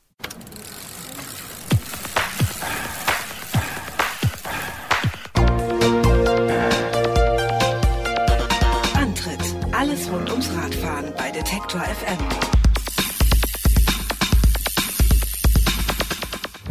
Klingeln bei Klötzer. Die Technikfrage beim Antritt auf Detektor FM. Mit Jan Heine haben wir über Reifenherstellung gesprochen und darüber, wie aus ein paar Rohmaterialien so ein rundes, flexibles Ding wird. Das setzen wir unter Druck und können dann darauf herumrollen. Das Prinzip nennt sich Luftreifen und ist 1887 von John Dunlop in Schottland entwickelt worden. Doch seitdem hat sich einiges getan in der Reifentechnik. Einen guten Überblick über die jüngsten Entwicklungen hat wie immer Jens Klötzer vom Tourmagazin, denn er beschäftigt sich seit über zehn Jahren unter anderem mit Reifentests und ist für diese Ausgabe des Antritts wieder mal hier zu uns ins Studio gekommen. Ich sag Hallo Jens. Hallo. Du hast im Vorgespräch uns schon verraten, kein anderes Bauteil würde den Charakter eines Fahrrades so bestimmen wie der Reifen. Warum ist das so und wieso meinst du das? Der Reifen ist mein einziger Kontakt zum Untergrund und zur Straße. Und äh, damit bestimmt er natürlich wesentlich mit, wie sich so ein Fahrrad fährt. Und für viele Fahrräder ist er das wesentliche Fahrwerk, also er federt, ähm, wobei Fahrrädern ansonsten nicht mehr viel federt. Dann gibt er mir natürlich Halt und Grip in den Kurven. Er muss gut rollen und äh, hat auch Auswirkungen aufs Lenkverhalten. Und er spielt in ganz viele Eigenschaften vom Fahrrad mit rein. Und äh, deswegen ist er so wichtig. Was hat sich denn in den letzten Jahren auf dem Reifenmarkt getan? Welche Entwicklung siehst du da? Also ich glaube, die wichtigste Entwicklung ist, dass der Reifenmarkt so mit dieser Diversifizierung im Fahrradbereich standhält. Also es gibt immer mehr Fahrradkategorien und ganz schnell gibt es für jede Kategorie einen extra Reifen und dann für diese Kategorie auch wieder unterschiedlich abgestimmte Reifen. Also die Auswahl ist heute so groß wie nie. Das äh, war vorher nicht so. Ansonsten wird natürlich an den Stellschrauben geschraubt. Also Rennradreifen werden schneller, ähm, Alltagsreifen werden pannensicherer. Das, was man eigentlich schon immer versucht zu erreichen, wird noch weitergetrieben und da ist noch lange nicht das Ende der Fahnenstange erreicht. Jetzt kennen wir dich als durchaus kritischen Beobachter der Szene. Ist das alles sinnvoll, was da so entwickelt wird? Oder sagst du, naja, manches muss auch nicht sein? Ja, ich bin ja, ja sonst immer sehr kritisch, aber bei Reifen ist mir jetzt eigentlich noch kein Produkt oder Eigenschaft begegnet, wo ich sagen würde, das macht überhaupt keinen Sinn. Also ein Beispiel ist, es gibt jetzt äh, zum Beispiel extra Reifen für Elektrorennräder oder auch für E-Bikes, wo man sich erstmal vielleicht die Frage stellen könnte, wozu braucht jetzt ein E-Bike einen besonderen Reifen? Ähm, wenn man sich dann mal mit den Entwicklern unterhält, die sagen, ja, die, die sind pannensicherer, weil ähm, de, das Wechseln sehr schwierig ist. Es kommt auf das letzte Quäntchen Rollwiderstand nicht an und äh, dann werden die eben anders abgemischt als andere Reifen und ja, das ist logisch. Das heißt, eigentlich bist du ein Befürworter dieser Vielfalt. Absolut. Also ähm, jeder soll beim Reifen sein Optimalprodukt finden und äh, da ist eine Vielfalt gut, klar. Was hältst du denn von dem Trend, immer breitere Reifen zu verbauen, der an vielen Rädern zu beobachten ist? Ja, vor allen Dingen an Sporträdern, Rennrädern und Mountainbikes ist äh, eine gute Entwicklung, weil breite Reifen mh, Vorteile haben. Also sie bieten mehr Halt in Kurven, sie sind bequemer, weil man sie mit weniger Luftdruck fahren kann, ähm, können sie besser federn. Und äh, das ist auch eine Folge dessen, dass die Dinger immer leichter geworden sind. Also je breiter, desto schwerer werden die natürlich. Irgendwann gibt es so einen Sweet Spot, wo man sagt, nee, das ist mir jetzt zu schwer. Aber dadurch, dass die Konstruktionen immer leichter bauen, kann man dann auch breitere Reifen verbauen. Hast du das immer so gesehen oder gab es gewisse, äh, sag ich mal, Untersuchungen, die du angestellt hast, wo sich dann das bei dir auch durchgesetzt hat? Also so ein Erkenntnisprozess? Ja, natürlich ist das ein Erkenntnisprozess, weil oft geht es da um Nuancen. Also gerade beim Rennrad war man früher der Meinung, je schmaler, je besser. Also die schneiden sich besser durch die Luft und äh, wir pumpen die Knüppel hart auf, damit sie gut rollen. Irgendwann hat man dann mit verfeinerten Messmethoden einfach mitgekriegt, dass breitere Reifen doch ein bisschen besser rollen und dass sich der Sweet Spot ein bisschen in die breitere Richtung verschiebt. Jetzt hast du schon angesprochen, dass im Sportbereich da viel entwickelt wird. Ähm, täuscht der Eindruck, dass so beim klassischen Alltagsrad da relativ wenig passiert in den letzten Jahren? Ich glaube, der täuscht. Ähm, es ist schon so, dass äh, viele Entwicklungen, die erstmal im Sportbereich ankommen und teuer sind, dann irgendwann auch an Alltagsprodukte weitergereicht werden. Und ich glaube, was auch ein Grund für den Eindruck ist, ist, dass sich da kaum jemand drum kümmert. Also sowas wird nicht gemessen. So, da werden keine, ähm, äh, keine großen Versuche angestellt. Äh, das sind ja auch relativ preiswerte Produkte. Aber ähm, gerade beim Pannenschutz hat sich viel getan und ich bin sicher, dass auch die Gummimischungen da weitergereicht werden. Nun sitzt du da in einer großen Redaktion und zwar nicht nur von Tour, sondern es sind ja auch noch die Kollegen verschiedener anderer Magazine äh, mit dabei. Wäre doch mal was für die Kollegen von MyBike, da wirklich mal nachzumessen, oder? Sicher, ist eine Kostenfrage. Das sagt Jens Klötzer vom Tourmagazin, der nicht nur Rahmensets und irgendwelche Komponenten und Schaltungen und Bremsen vermisst, sondern sich auch immer wieder mit Reifen auseinandersetzt. Und deswegen sprechen wir natürlich wie immer eigentlich noch weiter mit ihm im Podcast-Teil dieses äh, Gesprächs. Wenn ich nun so einen schicken Reifen habe, der ja, wie du gesagt hast, vor allen Dingen im Sportbereich sich immer weiter entwickelt hat oder entwickelt wurde, was kann ich eigentlich alles falsch machen mit so einem Reifen, wenn ich den auf mein Rad baue? Ja, man kann wahnsinnig viel falsch machen. Also das geht damit los, dass der Reifen zur Felge passen muss. Also Felgendurchmesser und Felgenbreite sollten auf den Reifen abgestimmt werden. Es gibt da Tabellen, was da alles zueinander passt. Das ist das eine. Und das andere ist äh, ja der Luftdruck. Also wenn ich äh, zu viel reinmache, ist es viel zu hart und der Reifen fängt an zu springen und fährt sich nicht gut. Zu wenig beschädigt mir den Reifen auch und ich habe Durchschläge. Jetzt hat Jan Heine in dem Gespräch vorhin auch schon erzählt, dass das Profil sehr wichtig ist, dass Sie so ein eigenes Profil haben oder sagen wir mal ein eher klassisches Profil. Wie wichtig ist denn dieses Profil? Das frage ich mich ja immer noch. Also auf der Straße spielt das Profil meines Erachtens nach keine Rolle. Wir haben da weder Aquaplaning noch irgendwie solche Verhältnisse, dass wir uns äh, um die Haftung Sorgen machen müssen. Im Gelände wird's wichtig. Ähm, sobald es irgendwie loser Untergrund ist, ähm, spielt das Profil eine wesentliche Rolle, wie sich der Reifen fährt und vor allen Dingen welchen Grip er hat. Ja. Okay, und wenn es da so eine wichtige Rolle spielt, kannst du da noch ein Stück näher drauf eingehen? Also wenn es so wichtig ist, was, äh, wie muss es gemacht sein, so ein Profil? Das kommt total auf den Untergrund drauf an, auf dem man fährt. Also die, bei den Mountainbike-Reifen gibt es unzählige verschiedene Profilarten, Formen, Ausprägungen, Dimensionen ähm, und die sind eben alle auf bestimmten Untergrund abgestimmt. Also in trockenen äh, brauche ich zum Beispiel ein relativ feines Profil mit kleinen Stollen, die würden sich aber im Nassen mit Schlamm sofort total zusetzen und man käme nicht weiter. Und ähm, je schlammiger der Untergrund wird, desto gröber und äh, desto weiter auseinander wird es. Und ähm, da gibt es im Mountainbike-Bereich unzählige Abstufungen und da ist es auch so, ähm, genauso wie im Cyclocross, dass sich Rennfahrer, Wettkämpfer ähm, wirklich erst am Wettkampftag je nach Strecke für einen bestimmten Reifen entscheiden. Da kommen wir noch zu einem anderen Aspekt zurück, sozusagen aus dem Gespräch mit Jan Heine. Wir haben ja da auch über Reifenherstellung gesprochen und ein ganz wichtiger Bestandteil ist ja die Gummimischung. Auch das war da ein Thema und ein Aspekt. Wie wird denn die eigentlich hergestellt und wie sauber ist die? Die wird angemischt, da ist viel Naturkautschuk drin, dazu kommt ein wesentlicher Anteil Ruß, deswegen sind die meisten Reifen schwarz. Und ansonsten ja noch viele Bestandteile, die dann Betriebsgeheimnisse der Hersteller sind. Silikon ist da drin und ähm, besonders sauber ist es nicht, muss man wirklich sagen. Also gerade der Kautschuk, der wird auf großen Plantagen gewonnen, ähm, was nicht besonders nachhaltig ist. Da werden große Urwaldflächen abgeholzt äh, dafür und äh, um das anzubauen und der Bedarf ist riesig äh, an Kautschuk und an, äh, für Reifen. Das heißt, so einen richtigen Ökoreifen gibt's eigentlich noch nicht. Ähm, es gibt Ansätze dafür. Also äh, jetzt in, gerade in der aktuellen Diskussion kümmern sich da auch die Reifenhersteller drum. Continental hat jetzt beispielsweise so ein Pilotprojekt angefangen, die versuchen Kautschuk aus Löwenzahn zu gewinnen oder versuchen nicht nur, sie tun es und bauen in Anklam in Mecklenburg-Vorpommern Löwenzahn an und da gibt es sogar schon das erste käufliche Produkt, äh, das man sich aufs Fahrrad ziehen kann. Was ist das dann für ein Reifen? Also ist das ein City-Reifen? Das ist, ja, das ist ein City-Reifen. Man könnte ihn aber auch auf dem Rennrad fahren äh, mit 35 Millimetern, wenn er durchpasst. Das ist ein profilloser 28 Zoll Trekkingreifen. So, jetzt habe ich den Reifen, egal ob aus Löwenzahn oder Kautschuk, auf meinem äh, Rad äh, in zweifacher Ausführung. Jetzt fahre ich den eine Weile. Wann ist er denn reif für den Wechsel und wie entsorge ich den richtig? Ja, reif für den Wechsel, ähm, da muss man ein bisschen gucken. Es gibt auf vielen Reifen gibt es so Verschleißmarken. Das sind so Löcher im Pro also auf der Lauffläche, äh, wo man sich äh, im ersten Moment denken könnte, das sei ein Produktionsfehler, aber die sind Absicht, weil wenn die weg sind, ist der Reifen abgenutzt, dann ist die Lauffläche runtergefahren. Ähm, ansonsten, wenn es die nicht gibt, ähm, ist es schwer zu sagen. Also so, sobald ich irgendwie äh, auffällig viele Pannen und Platten habe, würde ich den dann austauschen. Äh, spätestens, wenn sich irgendwie die Oberfläche ändert. Das heißt, wenn die Karkasse durchkommt, dann ist er definitiv durch.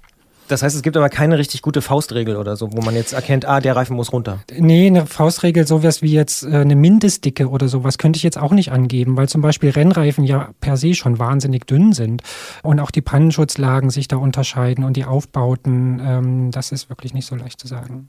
Jetzt habe ich noch zwei kurze Fragen und ich versuche die zu kombinieren. Erstens, wo tue ich den abgefahrenen Reifen hin? Tue ich den in Hausmüll oder was mache ich damit? Und zweitens, wo ist der ganze Gummi hin, der da drauf war?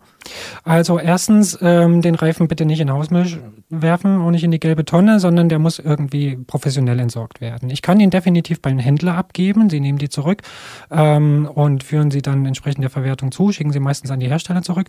Oder ähm, in den ja, in den Schadstoffeimer. Also es gibt, weiß nicht, wie das im woanders ist, in Sachsen gibt es dieses Schadstoffmobil, das da so rumfährt, äh, wo man so Farben, Lacke und so ein Zeug abgeben kann. Und da würde ich eben auch meine Reifen abgeben. Der Abrieb, ja, das ist wie beim Auto oder wie beim Bremsen oder so, das ist Feinstaub, der sich in der Umwelt verteilt. Aber nicht so viel wie beim Auto. Das sagt Jens Klötzer. Wir haben gesprochen über Reifen, wie sie hergestellt werden, warum sie bisher auch nicht besonders nachhaltig sind und ja, wie man überhaupt wissen kann, wann der Reifen beispielsweise gewechselt werden muss. Vielen Dank auf jeden Fall für diese Einsichten und Details an Jens. Danke euch. Holy shit,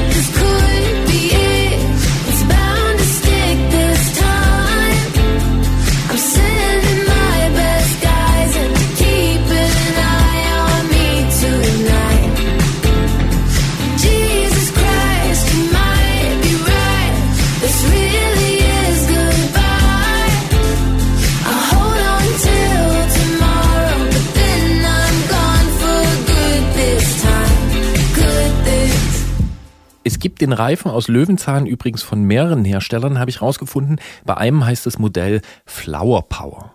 Sehr blumig, ja, sehr blumig. Würdest du so einen Reifen kaufen, der Flower Power heißt? Ich würde ihn nicht des Namens... Oder Laub. Würdest du Laub kaufen, wenn ein Reifen Laub heißt? Na, das auch nicht. Also, wobei ich sagen muss, ich habe, also ich bin nicht so der Sammler, aber ich habe zwei, äh, wie sagt man so, zwei blinde Flecken.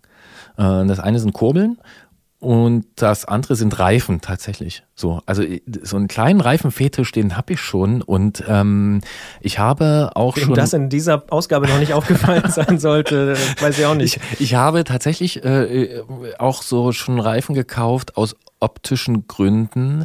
Ähm, ne, das eine, wir haben es angesprochen in der Podcast-Version, diese Skinwar-Geschichte. Also die, das habe ich sehr begrüßt, als das wieder aufkam. Die, ähm, ja, beim Auto heißt es Weißwandreifen, wenn die richtig weiß sind. Und jetzt ist das eher so ein Beige. Und dann natürlich ähm, die grünen Michelins, die es jetzt auch wieder gibt. Das waren so, in, ich glaube Ende 90er Mountainbike-Reifen und dann auch Crossreifen mit so einer grünen Lauffläche. Super geiler Kontrast. An einem weinroten Rahmen kann ich nur empfehlen. Gibt schon eine Reifen-Selbsthilfegruppe eigentlich? Nee. Naja, also ja, du bist äh, Teil dieser. Du hast es nur noch nicht gemerkt. Okay. Wir kommen aber jetzt zu einer anderen Selbsthilfegruppe und die heißt Balkan Selbsthilfegruppe. Hilf dir selbst zu tollen Fahrraderfahrungen auf dem Balkan. Und das geht so. Und auch noch die Selbsthilfegruppe Nachtzug ist auch noch mit dabei. Ja, und die Datenautobahn.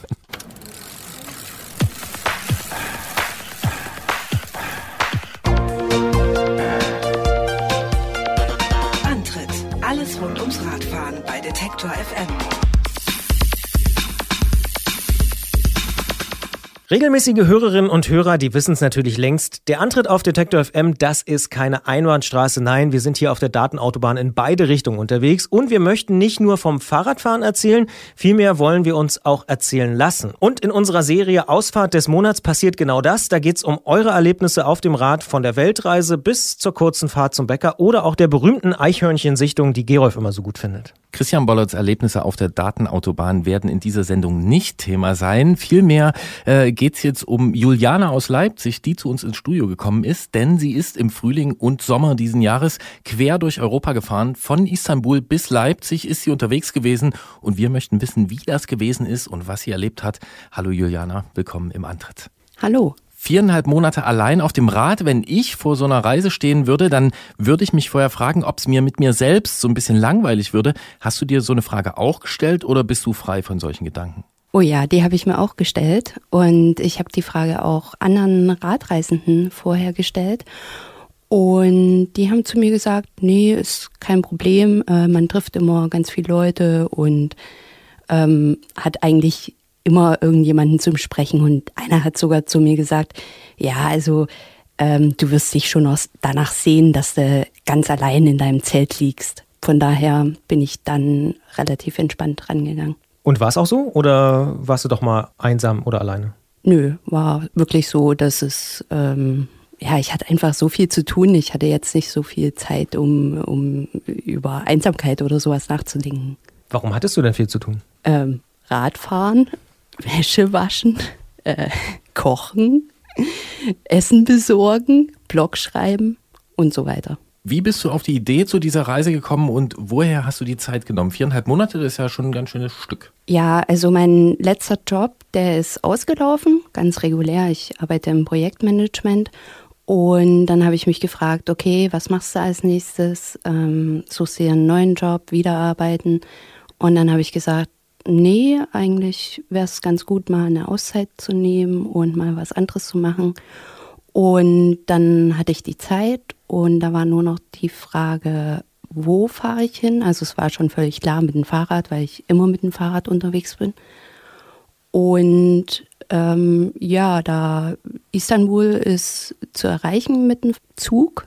Ich wollte halt nicht fliegen, so aus Klimaschutzgründen. Und ja, da bin ich halt dahin gefahren. Wie lange ist man denn unterwegs nach Istanbul mit dem Zug? Drei Tage oder was? Nee. Ja, genau. Doch, ziemlich genau, oder? Ja, das kommt hin. Also ich habe mir ein Fünftagesticket geholt von Interrail, aber drei Tage hätten auch gereicht. Man kann da eben die Nachtzüge nehmen von Wien nach Bukarest und von Sofia nach Istanbul. Jetzt kommt an der Stelle meine Spezial-Eisenbahn-Nerd-Frage.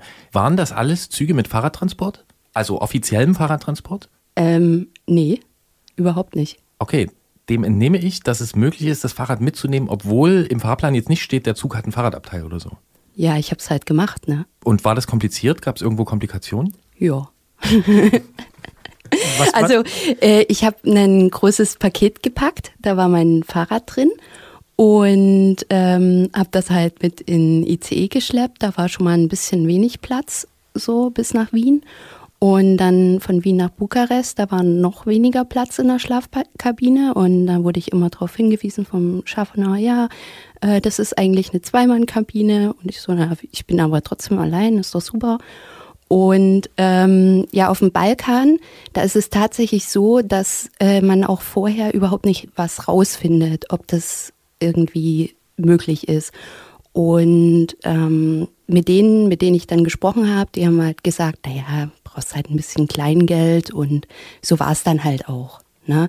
Also wenn man dann dort vor Ort ist und mit den Leuten ins Gespräch kommt, dann findet, man Findet schon man Leute, äh, die einen helfen und das Paket in irgendeinen so einen ausgemusterten Duschraum stellen und dann ist auch alles gut. Also tatsächlich mit ein bisschen äh, Trinkgeld hat sich dann eine Lösung gefunden im Zug. Ja, da, da war dann so ein Gepäcktransportmann, der hat das da vermittelt und ja, das lief. Hier beim Antritt in der Ausfahrt des Monats kann es passieren, dass wir ein bisschen abschweifen und erstmal nicht übers Fahrradfahren sprechen, sondern übers Zugfahren. Ein wichtiges Thema. Ich finde, das ist schon mal eine gute Nachricht. Ähm, auch wenn sich das nicht absehen lässt, dass der Zug ein Fahrrad mitnimmt, einfach mal probieren, machen. Ähm, weil ich bin oft dran gescheitert an diesem so Plan, wo komme ich da hin, wie komme ich nach Skopje oder so und dann, wie kann ich das mit dem Fahrrad machen. Klingt gut. Wir wollen natürlich noch viel mehr wissen von Juliana, wie es denn auf der Fahrradreise dann gewesen ist und darüber sprechen wir in der Podcast-Version dieses Gesprächs. Wir sagen aber hier schon vielen Dank. Danke. Und damit übergebe ich im Podcast-Teil an Herrn Bollert mit der nächsten Frage und jetzt geht's wirklich ums Radfahren. Genau, kommen wir doch mal zum Eingemachten. Wie hat denn ganz konkret die Route ausgesehen? Wir haben jetzt schon gelernt, du bist in Istanbul quasi gestartet, aber wo bist du denn hingefahren? Nach Leipzig zurück. Das war immer mein Ziel. Ich bin über den Balkan und habe in Dubrovnik die Fähre genommen nach Bari in Süditalien, also nochmal ein Stück runter. Und dann bin ich so kreuz und quer durch Italien nach Österreich über die Alpen in Deutschland, ein bisschen in Tschechien und dann war ich schon in Leipzig. Und hast du diese Route so für dich einfach nach, naja, spontanem Interesse gelegt oder hast du so ein paar Stationen, wo du sagtest, da muss ich unbedingt hin oder wie ist das zustande gekommen? Ja, also das mit Istanbul war auch ganz günstig, weil ich da eben jemanden kannte, einen guten Freund, den ich in Lecce in Italien bei Erasmus kennengelernt habe. Und ein Ziel meiner Reise war auch so alte Freunde wieder treffen, eben da nochmal nach Lecce zu fahren in Süditalien. Und in Montenegro zum Beispiel, da haben mir ganz viele empfohlen, dass das so schön ist zum Radfahren. Und dann war ich einfach neugierig. Also wenn so ein Land so bergig ist und trotzdem sagen alle, oh, es ist so schön, da musst du mal hinfahren. Naja, dann dachte ich, okay, da nimmst du das halt auch noch mit. Und hat sich das bestätigt? Ja. Warst du im Dormitor Nationalpark? Nee, leider nicht. Und zwar trotzdem richtig gut. Ja, also die Bucht von Kotor, das ist einfach äh, wunderschön. Ne? Also das kann man nicht anders sagen. Auch einfach von den Radfahrbedingungen, das ist so traumhaft, so kleine Straßen und trotzdem asphaltiert und es geht auch nicht so extrem hoch, ähm, so steil, dass man schieben muss, sondern kann so ganz gemütlich fahren. Im Klischee sind ja aber die Autofahrer auf dem Balkan durchaus sportlich unterwegs. Ja, sind sie in Süditalien auch, aber die hupen wenigstens. Das hier ist der Podcast für Datenautobahn, Fahrradtransport per Zug, äh, Autofahrer auf dem Balkan und natürlich auch äh, fürs Fahrradfahren. Und wir haben in den letzten Ausgaben dieses Podcasts viel übers Langstreckenfahren gesprochen, also über mehrere hundert Kilometer, die Leute am Tag fahren und Schnellfahrten quer durch Europa. Du bist an den allermeisten Tagen deiner Reise weniger als 100 Kilometer gefahren. Das kann man sehr gut auf deiner Webseite nachlesen, auf deinem Blog. Ist das eine bewusste Entscheidung gewesen, zu sagen, ich fahre jetzt nicht so wahnsinnig viel ähm, oder wie, wie ist dazu gekommen? Ja, ich hatte einfach nicht mehr Zeit. Ne? Ähm, ich bin, wenn ich früh aufgestanden bin, habe ich erstmal Blog geschrieben. Also ich habe täglich Blog geschrieben und die ganzen Bilder hochgeladen. Also bin ich da nicht vor 11 Uhr losgekommen und dann bin ich in meiner Geschwindigkeit gefahren. Das ist nicht so sonderlich schnell. Und bin dann eben so lange gefahren, bis sich irgendwie eine günstige Übernachtungsmöglichkeit angeboten hat. Und ich habe das mal ausgerechnet. Also äh, ohne Pausentage bin ich im Schnitt 57 Kilometer gefahren am Tag. Das ist wirklich nicht viel. Ne? Und ähm, aber ich finde es trotzdem okay. Ne? Das finde ich auch sehr sympathisch, weil ähm, das sind auch so Strecken, die ich in der Regel äh, so unterwegs bin, weil ich auch immer denke, ach, ich will noch andere Sachen machen und so. Würdest du auch sagen, du hast dann noch mehr Zeit gehabt, weiß ich nicht, dir Leute, Land und so noch genauer anzugucken und eben einen Blog zu schreiben beispielsweise, als jetzt nur auf dem Rad zu sitzen von Sonnenaufgang bis Sonnenuntergang? Ja, genau. Das war auch mein Gedanke. Ne? Also, dass ich mir eben was anschauen will und auch mit den Leuten in Kontakt kommen möchte. Ja, ich möchte diese Frage auch nicht falsch verstanden wissen. Ich finde es eher also interessant, so diese, diese verschiedenen Möglichkeiten, einen Radurlaub zu machen. Und äh, na klar, du warst viereinhalb Monate unterwegs und hast wahrscheinlich mehr erlebt als Leute, die da einfach noch durchballern. Wo hat's dir denn am besten gefallen unterwegs? Kann man das sagen? Das ist wirklich eine sehr schwierige Frage. Wie oft wurde dir die schon gestellt? Oh, unzählige Male. Aber vielleicht kannst du es ja präzisieren, indem du mir sagst, inwiefern. Also ob äh, landschaftlich, ob von den Menschen oder kulturell. Also mich persönlich würde der emotional schönste Moment interessieren. Also gibt es einen Moment, wo du sagst, da denke ich jetzt manchmal noch zurück und da weiß ich nicht, habe ich so ein besonderes Gefühl oder so? Ja, also einer der schönsten Momente war wirklich in Matera. Das ist in Süditalien, eine Stadt, die ähm, ist so in Höhlen gebaut. Und äh, das war für mich der emotional schönste Moment, weil ich den ganzen Tag irgendwie durch total schwierige Wege gefahren bin und mich hochgekämpft habe und dann auch noch von so blöden Lkw-Fahrern da überholt wurde und also so ganz knapp halt natürlich. Und ähm, dann war ich einfach dort oben und die Sonne ging unter und es war einfach wunderschön. Ne? Also das kann man schwer beschreiben, warum man das jetzt genau so toll findet, ne? Aber es war einfach, hat mich glücklich gemacht. Klingt für mich so ein bisschen nach so einem großen emotionalen Ausschlag. Man ist erst äh, in einem irgendwie in einem Loch, einem, einem Tief, irgendwann alles ist beschissen und dann plötzlich man erwartet es gar nicht, passiert irgendwas und es ist einfach richtig gut und überdeckt das andere. Ist es geht so in die Richtung? Ja, genau. Also ich bin vorher durch so ein Gelände gefahren, da waren nur Spinnen.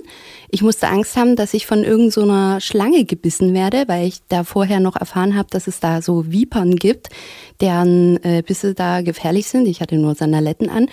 Und ja, Komoot hat mich auf diese beschissene Strecke da geführt. Und das war einfach mit der Hitze grausam. Und danach war es schön. Kann ich irgendwie verstehen, muss ich ehrlicherweise sagen. Aber jetzt bist du ja zurück in der Großstadt, äh, lebst wieder ein relativ normales Leben, vermute ich mal. Ähm, nimmst du irgendwas mit? Bleibt da irgendwas von diesen viereinhalb Monaten, also jetzt in deinem Alltag irgendwie? Ja, ich träume jede Nacht davon. Also, dass ich wieder aufbreche, dass ich irgendwie losfahren kann, dass ich unterwegs bin, das ähm, ist hängen geblieben. Kannst du genauer sagen, was daran so reizvoll ist für dich? Was dich träumen lässt?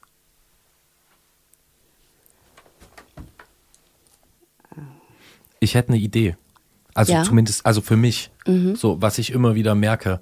Ähm, ich bin nicht so ein, ich bin eigentlich nicht so der Typ für so viel am Rechner und irgendwie, also Studio ist auch ganz nett, aber ähm, so mir gibt dieses, dieses, eigentlich dieses einfache Leben und diese einfache, einfache Tagesstruktur auf Reisen sehr viel und dieses auch körperliche Erleben und sich wirklich auspumpen und nicht nur irgendwie Tastaturarbeit oder Mikrofonarbeit zu machen.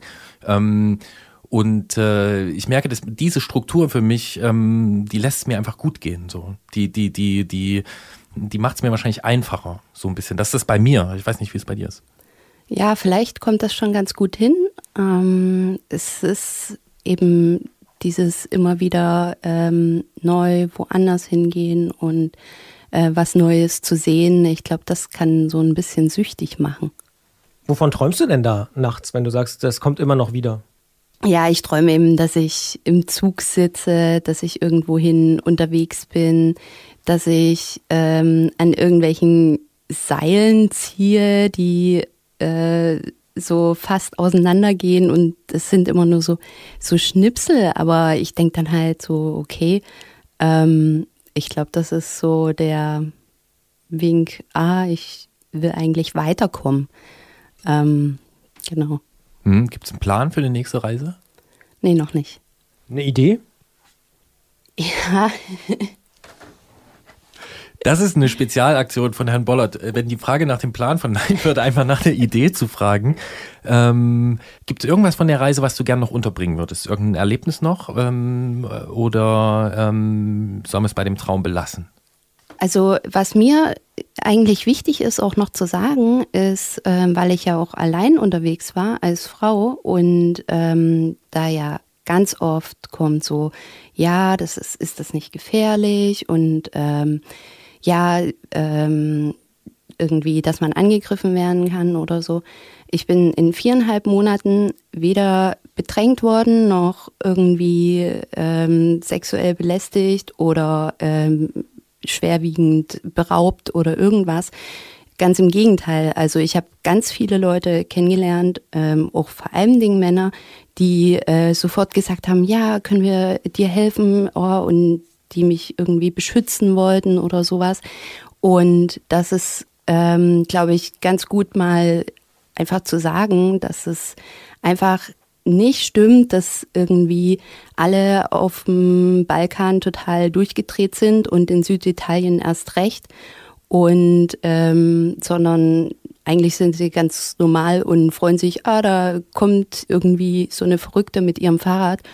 Und vor allen Dingen sind sie entspannt und haben ein bisschen mehr Zeit, so in meinem Gefühl, als in Deutschland, wo die sagen, ah nee, ich muss jetzt hier auf Arbeit, sondern naja, das können wir auch noch später machen und ähm, sich dann einfach auch die Zeit nehmen. Das ist doch mal eine gute Nachricht. Wenn man sich die Zeit nimmt und einfach mal viereinhalb Monate für eine Strecke zurücklegt, die andere in einem schnelleren Tempo durchrasen, dann kann man verschiedene Sachen lernen. Man kann sein Fahrrad in der Eisenbahn mitnehmen, obwohl das nicht draußen dran steht auf dem Zug. Man ähm, kann jede Nacht davon träumen, endlich wieder raus und man lernt auch noch äh, Gegenden kennen, von denen manche gar nicht so eine gute Meinung haben und man stellt fest, das muss überhaupt nicht so stimmen. Jedenfalls hat Juliana diese Erfahrung gemacht und mit uns darüber gesprochen. Wer mehr über ihre Reise erfahren möchte, der kann die einzelnen Abschnitte auf jusreise.de nachlesen. Und wer auch mal mit uns über seine oder ihre Ausfahrt sprechen will, schreibt uns einfach eine Mail an antritt.detektor.fm oder benutzt die Detektor FM App. Und wir freuen uns auf weitere Ausfahrten und sagen vielen Dank für deinen Besuch hier im Studio, Juliana, und viel Spaß auf der nächsten Reise. Danke an euch. I need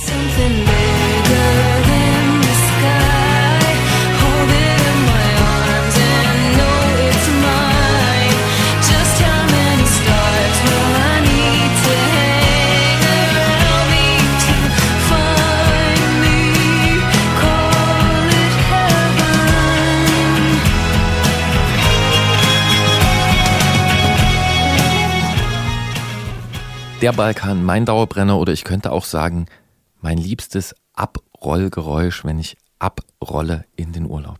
Ich kann nur sagen, Einsicht ist der erste Weg zur Besserung. Genau, man sollte da öfter hinfahren. Äh, vorher gibt's aber noch ein paar Termine. Im Oktober, wie immer, folgt hier eine kleine Auswahl. Zum Beispiel die UCI World Tour oder UCI, wie man ja auch sagt, die dreht nämlich ihre letzten Runden in diesem Jahr mit Il Lombardia, der Lombardei-Rundfahrt, am 12. Oktober und der Tour of Guangxi, wenn ich es hoffentlich richtig ausgesprochen habe, in China oder China, wie auch der eine oder andere sagt, vom 17. bis 22. Oktober. Nahtlos fügt sich die Querfeldeinsaison an.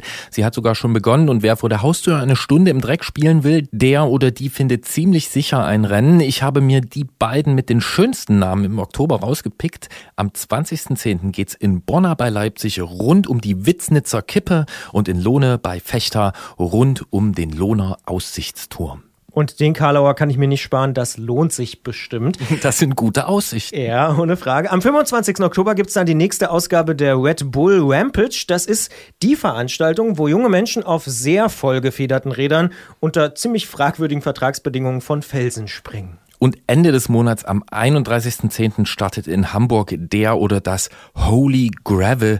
Ihr wisst schon, Gravel ist diese fast religiös verehrte Radspielart, bei der man kreuz und quer mit schnellen Lenkern durch die Landschaft pflügt. Beim Holy Gravel kann man das auf 555 oder 666 Kilometer tun. Und wer mehr wissen möchte, schaut auf holygravel.de vorbei. Und wir melden uns dann hier an dieser Stelle wieder am 7. November mit einer neuen Ausgabe dieser Sendung. Und den Podcast gibt's natürlich wie immer einen Tag später dann. Bis dahin erreicht ihr uns unter antritt.detektor.fm mit Ausfahrtsideen, Lob, Kritik und natürlich auch mit inhaltlichen Anregungen, die wir immer wieder gerne auch aufnehmen. Und kleiner Hinweis, kleiner Teaser auch. Im November sind wir nämlich in Dortmund zu Gast. Wir haben das schon mal so ein bisschen äh, gedroppt, wie man neudeutsch sagt, auf unserer Facebook-Seite, dass wir ins Ruhrgebiet kommen mit einer Live-Ausgabe vom Antritt. Wir werden am 12. November im Rekorder in Dortmund sein. Kommt also gerne da vorbei, tragt euch den Termin schon mal ein. Wir werden natürlich in der nächsten Ausgabe auch nochmal verraten, was denn da genau passieren wird. Aber am 12.11., 12. November sind wir in Dortmund im Rekorder. Und bis dahin sagen wir Tschüss, gute Fahrt, viel Spaß mit allen möglichen äh, Geräuschen. Und ja, wer mag, kann auch in die App mal Reifengeräusche einspielen. Wir melden uns gleich nochmal, sagen aber hier schon mal für die Sendung Tschüss. Und immer gut zuhören. Bis bald.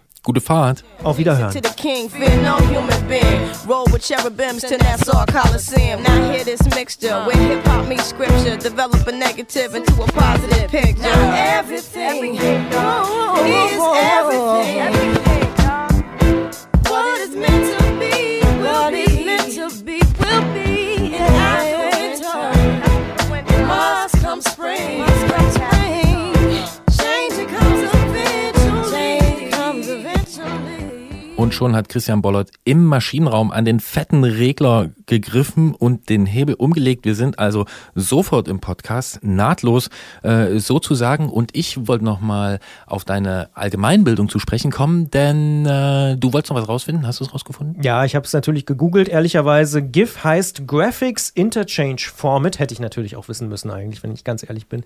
Ist eine ziemliche Enttäuschung. Ja, Also ich bin ziemlich enttäuscht über mich selbst an dieser Stelle auch. Aber wir haben hier noch ein bisschen Überlänge jetzt zu bieten. Ja, und ich möchte dieser Enttäuschung bei dir natürlich auch entgegenwirken und ähm, nochmal darauf zu sprechen kommen, wie du dein großes Allgemeinwissen anhäufst. Ich kann verraten, du fragst einfach, nicht erst im Antritt, sondern schon viel länger, viele Leute und hörst ihnen zu, was die so machen. Und du hast mir äh, vor wenigen Tagen von einer Geschichte erzählt, die du jetzt wieder aufgegriffen hast. Und ich finde, da können wir noch mal ein paar Worte zu verlieren. Was ist das? Können wir gerne machen. Ich begleite gerade, oder besser, ich habe besucht, das ist die richtige Zeitform, Menschen, die am 9. November 1989 geboren worden sind. Und das äh, habe ich nicht zum allerersten Mal gemacht, weil die werden dieses Jahr 30, also rundes Jubiläum. Das erleben wir gerade alle, 30 Jahre Mauerfall. Aber ich habe sie vor zwölf Jahren schon einmal besucht, als sie kurz vor ihrem 18. Geburtstag standen. Damals ist diese Idee sozusagen geboren worden. Ich habe da ein paar Radiobeiträge, Reportagen für Zeitungen und so Taz und Spiegel Online und so gemacht und auch fürs ZDF Morgenmagazin mitgearbeitet. Und es ist natürlich extrem spannend, Leute wiederzutreffen, ihnen wieder auch vielleicht ähnliche Fragen zu stellen, mit ihnen darüber zu reden, wie sie Deutschland sehen, wie sie irgendwie ihr eigenes Leben sehen, wovon sie träumen. Und da ist auch echt viel passiert seit 2007. Also nicht nur in jedem Privatleben wahrscheinlich von allen da draußen, sondern eben auch weltpolitisch. 2007 war Deutschland noch so kurz nach der Fußball-WM total weltoffen oder galt als super weltoffen. Man hat Fahnen irgendwie durch die Gegend getragen und war so, hey, wir haben es irgendwie irgendwie geschafft. Und dann kam eine Finanzkrise, dann kam Fukushima, dann kam natürlich diese ganze Flüchtlingsdebatte, ähm, aber auch wir schaffen das. Und jetzt ist auch noch Fridays for Future da. Also da hat sich viel verändert in den letzten zwölf Jahren. Und das ist super, super spannend, wie ich finde. Julia, Maria und Tom, so heißen die drei, die ich da wieder treffe, ähm, ja, nochmal zu sehen, mit denen zu reden und äh, aus ihrem Leben zu erfahren, wie so drei Menschen in Deutschland in ganz verschiedenen Orten, also in Grimm bei Greifswald, in Frankfurt am Main und eben einer, der Tom, wohnt zufälligerweise mittlerweile in Leipzig, ist in Ostberlin geboren worden, ähm, diese drei Leute zu treffen und einfach denen zuzuhören. Gibt's als Podcast, heißt 1989, Julia, Maria und Tom, findet man überall, wo es Podcasts gibt. Hm, das wollte ich gerade fragen, äh, wie man das hören kann. Okay. Ähm, aber kann man denn auch die alten Beiträge hören? Leider nein. Tatsächlich ist da das Internet, äh, die Datenautobahn ein bisschen vergesslich, um diesen Begriff nochmal zu strapazieren. Ich habe mal geguckt, es gibt zum Beispiel unser Feature, was wir damals gemacht haben. Ich habe das damals zusammen gemacht mit Markus Engert, der heute bei BuzzFeed Germany arbeitet. Wir haben ein Feature gemacht für den Bayerischen Rundfunk. Das gibt's leider einfach nicht mehr. Also es gibt's garantiert im, irgendwo digital äh, in deren Schrank, aber eben nicht irgendwo online. Das war noch so ein bisschen die Zeit, wo man noch nicht alles und gerade nicht alles Audio hochgeladen hat. Ähm, selbst viele äh, Meldungen vom WDR aus New York oder auch Tagesschau oder so sind ganz schlechte Qualität. Also ich habe noch mal so ein paar Sachen auch rausgesucht für diesen Podcast. Ähm, das ist nicht so dolle. Also die gute Internetarchivierungszeit fängt eigentlich erst ein bisschen später an, so 2009, 2010 würde ich sagen. Da geht's erst so los, dass man dann fast alles findet. Naja, ist schon ganz spannend. Ja, Christian Bollert hat äh, mit dem hier begonnen vor der guten äh, Internetarchivierungszeit. Und weil ich noch nicht so ein breites Allgemeinwissen habe und man mir das auch nicht nachsagt, muss ich jetzt nachsitzen. Christian ähm, habe ich verabschiedet und äh, habe, wenn ich ihn einmal hier am Hörer habe, äh, mit Jan Heine noch gesprochen. Denn es steht ja noch was aus. Wir hatten ja die sehr äh, interessante Begleitung von Nicole, die sich in diesem Jahr an Paris-Brest-Paris so herantrainiert, herangefahren hat und die dann festgestellt hat, Transcontinental Race und Paris-Brest-Paris ist ein ziemlich dicker Kanten und man braucht ja auch noch Ziele für in vier Jahren. Darum habe ich äh, zu Jan gesagt, nachdem wir unser Gespräch über Reifen beendet hatten, weißt du was, hast du noch ein bisschen Zeit, willst du mir nicht noch äh, ganz aus der Hüfte geschossen ein bisschen was zu Paris-Brest-Paris erzählen? Und Jan hat das gemacht und der ist sozusagen Paris-Brest-Paris-Profi ähm, und ähm, ja, das gibt's jetzt hier noch hinten dran und Christian darf jetzt nach Hause gehen. Die nachfolgenden Podcasts verschieben sich um wenige Minuten. Dazu muss man sagen, dass ähm, hier, äh, wenn ich das, das kann ich eigentlich auch verraten, ne, dass es hier ähm, so zwei gegenläufige Tendenzen äh, gibt, die immer miteinander so einen kleinen, ähm, wie soll ich sagen, die Frist. reiben sich aneinander und wahrscheinlich ist es auch gut, dass es die beiden gibt. Also es gibt eine Person in diesem Podcast, die steht auf knackig und die äh, sagt dann immer, weißt du was, im Radio, da sind so Beiträge anderthalb bis drei Minuten lang und dann gibt es eine andere Person, die sagt, ich würde aber das gerne noch wissen, äh, weil ich muss mein Wissen mehren und mich interessiert das auch. Es gibt keinen anderen Grund, das hier zu tun, als möglichst viel von Leuten zu erfahren.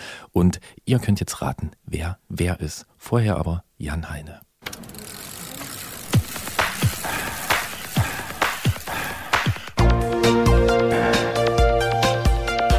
Antritt. Alles rund ums Radfahren bei Detektor FM. Und jetzt machen wir, weil sich's gerade ergibt, äh, einen Bonus, den wir überhaupt nicht geplant haben. Aber Jan Heine ist, er hat es schon kurz angesprochen, auch in diesem Jahr bei Paris-Brest-Paris mitgefahren. Und ich will jetzt noch kurz mit ihm drüber sprechen, wie das gewesen ist. Jan, dein wievieltes Mal Paris-Brest-Paris war denn das? Das war das sechste. Das heißt, du bist ein ziemlich erfahrener Paris-Brest-Paris-Fahrer. Wie würdest du denn diese Ausgabe 2019 für dich charakterisieren? Was macht die aus? Ja, die Paris, Paris, Paris ist eine Faszination. Also ich habe einen guten Freund, der ist seit 1975 jedes Mal am Start gewesen und der sagt im Prinzip, die vier Jahre, die zwischen einem Paris, Brest, Paris zum nächsten liegen, äh, bestimmen fast dein Leben. Also jedes Paris, Brest, Paris arbeitest du so ein bisschen das auf, was du persönlich, beruflich und so weiter erlebt hast. Und ich glaube, da, da ist was dran. Also es ist, es ist doch, ähm, ja, es ist einfach äh, ein unglaubliches Erlebnis. Das heißt, während der Fahrt gehen dir diese Gedanken durch den Kopf? Nicht unbedingt, sondern es ist mehr fast wie Meditation. Also du fährst und mittlerweile kennst du natürlich den Parcours, wenn du das schon fünfmal gefahren bist. Der ändert sich zwar immer ein bisschen, aber so ein bisschen und du merkst dann, ja, jetzt kommen wir in die Bretagne und die Hügel werden ein bisschen länger und ein bisschen steiler und so. Und das Gefühl, einfach einmal quer durch Frankreich zu fahren, bis an die Atlantikküste und dann wieder zurück, das ist, das ist wirklich unglaublich. Und dann eben auch mit dieses Jahr über 6000 anderen Leuten zu fahren und mit so vielen Helfern und äh, der Bevölkerung, die, die daran teilnimmt, für die das eine, ja, wie ein Volksfest ist, das sich über 600 Kilometer bis von Paris nach Brest erstreckt. Äh, das ist schon also ein Erlebnis, das, äh, das man sich kaum vorstellen kann. Ja, und es scheint auch so eindrücklich zu sein, dass alle Leute, die dort mitfahren, die man fragt, die erzählen immer genau davon, auch von der Unterstützung am Straßenrand und von dieser Stimmung. Gab es für dich dieses Jahr was Besonderes? Ist dir was Besonderes passiert? Hast du eine besondere Zeit hingelegt? Wobei, Ja, also eigentlich ich muss sagen, Paris-Brest-Paris ist, ist ein, ein Event, wo man am Ende, das ist so lang und das ist, ist so vielschichtig. Also nur gute Beine zu haben und gut fahren zu können, reicht also nicht aus. Und jedes Mal denkt man am Ende, was könnte ich besser machen? Was könnte ich anders machen? Und so weiter. Und dieses Mal war es so, dass ich den Eindruck hatte, sowohl die Organisatoren als auch ich selber hatten fast alles optimiert. Also irgendwie beim sechsten Mal für mich und beim, ich weiß nicht wie viel, 25. Mal für Randonneur Paris, Brest, Paris oder wo sie jetzt angekommen sind, für sie ist alles wirklich sehr, sehr gut gelaufen. Also die Organisation war, war wirklich perfekt. Also es war nicht wie früher, dass unheimlich viele Leute an einem Kontrollpunkt waren und sich da stauten, weil die haben mehr Kontrollpunkte da eingerichtet, wo die meisten Leute schlafen wollen, dass sich das also verteilte. Und für mich war es so, dass es diesmal also ein, wie soll ich, sollte ich sagen, ein, ein, ein nicht besonders aufregende, im negativen Sinn Paris-Brest-Paris war, sondern es war wirklich, ich bin von einem Kontrollpunkt zum nächsten gefahren, habe gegessen, habe ein bisschen Yoga-Dehnübungen gemacht, bin dann zum nächsten Kontrollpunkt gefahren. Ich habe da geschlafen, wo ich geplant hatte zu schlafen. Das hat also alles eigentlich perfekt geklappt. Und meine Zeit war innerhalb von sechs Minuten von meinem Ziel. Ich wollte also, für uns gibt es diese Charlie Miller äh, Auszeichnung in den USA. Charlie Miller war der einzige Profi-Rennradfahrer, der bei Paris-Brest-Paris mitgefahren ist, 1901, als er noch ein Profirennen war, nonstop. Und der hat das in, der war Fünfter, glaube ich, und hat es in 56 Stunden 40 Minuten gemacht. Und seitdem jeder Amerikaner, der also 56 Stunden 40 Minuten oder weniger fährt, kommt in diese Charlie Miller Society. Und das wollte ich wieder machen und ich bin also drei Minuten vor, vor diesen 56 Stunden 40 Minuten angekommen. Na, herzlichen Glückwunsch. Jetzt ist diese Zeit immer, ne, wenn man mit Leuten drüber spricht, sind diese Zeiten, die sorgen immer für, für sehr erstaunte Gesichter. Also Leute, die mit dem Thema nicht so vertraut sind.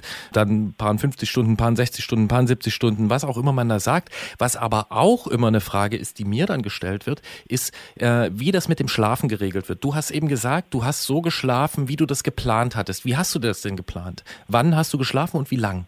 Ja, also man fährt abends los, ne? Und oder spät Nachmittag. Das heißt, die erste Nacht fährt man durch, man ist so aufgeregt, man ist gar nicht müde. Also die meisten Leute denken, nachts Fahrrad fahren, das macht man eigentlich nur, wenn man aus der Kneipe nach Hause kommt oder so.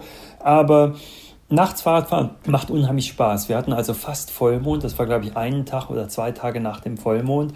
Und die ganze Landschaft war also in so ein silbernes Licht getaucht. Der Unterschied zwischen dem Scheinwerfer des Fahrrads und der Umgebung war nicht so groß. Und man trifft halt dauernd Leute. Also ich habe einen neuen guten Bekannten jetzt in Frankreich, den ich in der ersten Nacht getroffen habe.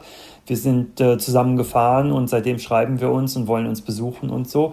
Also, naja, und dann der nächste Tag, man kommt in Brest an, man ist auch ganz aufgeregt.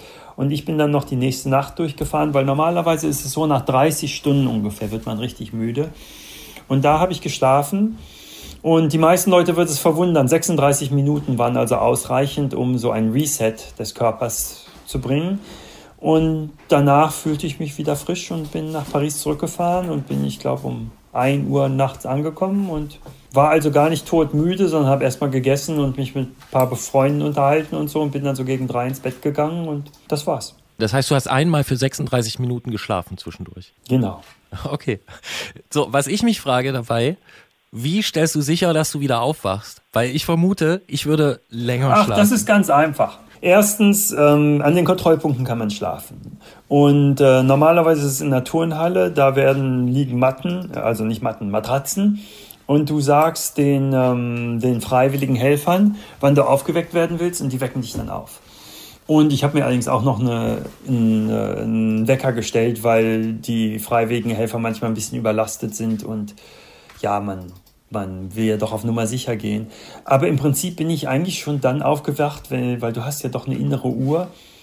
Der Helfer kam also und wollte mich aufwecken und genau in dem Moment bin ich sowieso aufgewacht. Also das war schon, es war also wirklich so, ich bin aufgewacht und zwei Minuten später war ich wieder auf dem Fahrrad und fuhr schon aus dem Ort raus und wieder in die, in die Landschaft am Morgen. Bei dieser ganzen Geschichte Langstreckenfahren, die ja auch immer mehr Leute zu interessieren und zu faszinieren scheint, kann man sich ja auch fragen, über 30 Stunden hast du, glaube ich, gesagt, ohne Schlaf.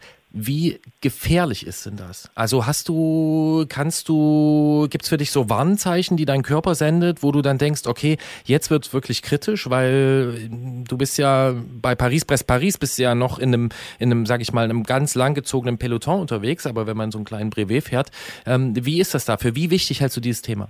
Ich halte es für unheimlich wichtig. Also sagen wir mal so, als ich jetzt äh, da auf 30 Stunden zuging, da war ich alleine, weil einfach die meisten, das, das streckt sich ja doch sehr, sehr hin. Aber sagen wir mal so, wenn du plötzlich merkst, dass du einschläfst, sagen wir mal, du fährst plötzlich äh, auf die Mittellinie zu oder findest dich auf dem Gras neben der Straße, dann solltest du auf keinen Fall weiterfahren. Also die, manchmal wird ja so verherrlicht, dass die Leute also äh, noch mit letzter Kraft fahren und so. Das halte ich zu gefährlich. Bei mir war es so, ich wusste, dass ich also an diesem einen Kontrollpunkt schlafen wollte. Ich wurde zwar ein bisschen müde, aber wenn man weiß, dass man in anderthalb Stunden da ankommt, das gibt einem auch wieder wieder Kraft. Und da habe ich einfach, bin ich einfach ein bisschen schneller gefahren, auch um mich wieder aufzuwecken und ja, bin dann, habe dann geschlafen. Das kommt natürlich auch mit der Erfahrung, ähm, dass man weiß, was man machen kann. Aber im Prinzip ist es so, wenn ich jetzt am Schreibtisch säße, 30 Stunden lang, da würde ich einschlafen. Das geht nicht. Aber beim Fahrradfahren hat man ja Adrenalin, das, äh, das da, dauernd produziert wird und so.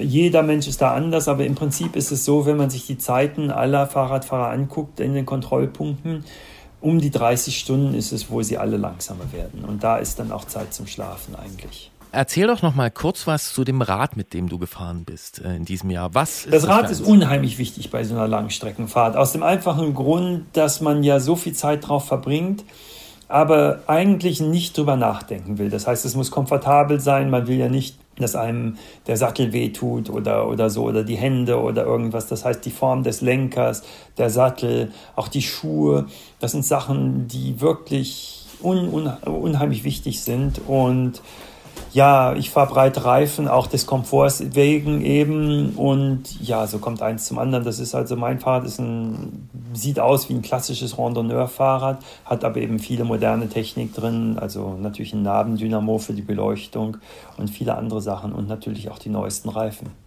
Und du hast das äh, Rad äh, extra jetzt zu diesem Anlass gebaut oder war es nicht, war es nicht ein neues Rad, was man da gesehen hat? Auf Das war ein neues Rad. Ich wollte ein neues Rad haben, das einfacher fürs Reisen ist und äh, ja, einige Verbesserungen eingebaut hat.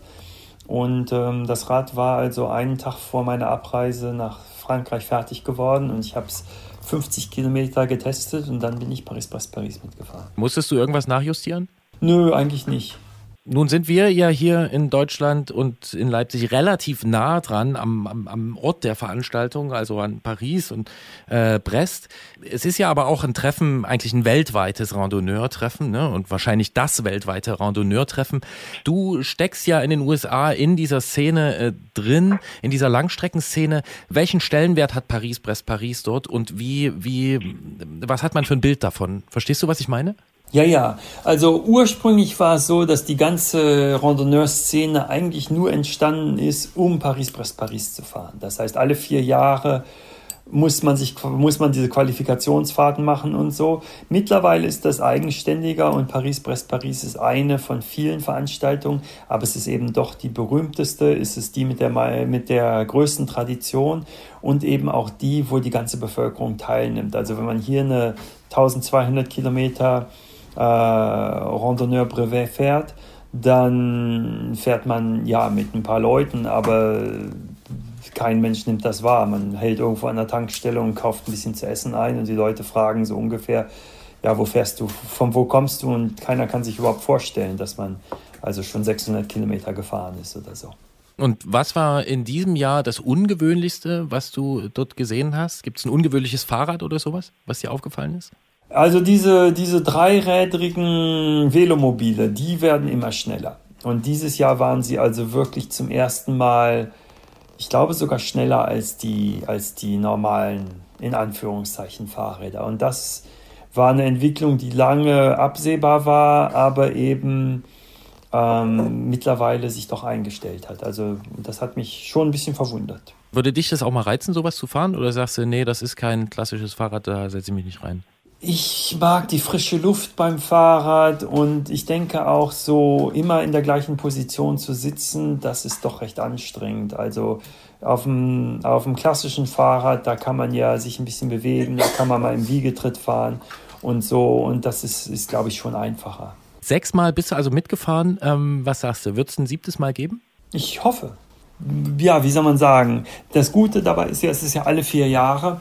Und ähm, ja, im Prinzip ist man, ist man dann doch wieder, ist man dann doch wieder versucht mitzufahren, weil einfach das doch so ein tolles Erlebnis ist. Na dann, Jan Heine wird wahrscheinlich in vier Jahren wieder reif sein für Paris Press Paris zum Meditieren auf dem Rad. Ähm, ja, ich äh, drücke dir die Daumen, dass das klappt und vielleicht schaffe ich es ja auch Danke. irgendwann. Danke dir, Jan. Ja, du solltest auch mal mitfahren. Ja, ich denke drüber nach und bewege mich langsam drauf zu.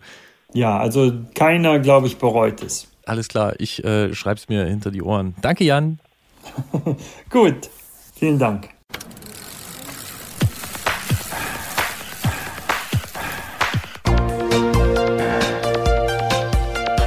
Antritt: Alles rund ums Radfahren bei Detektor FM.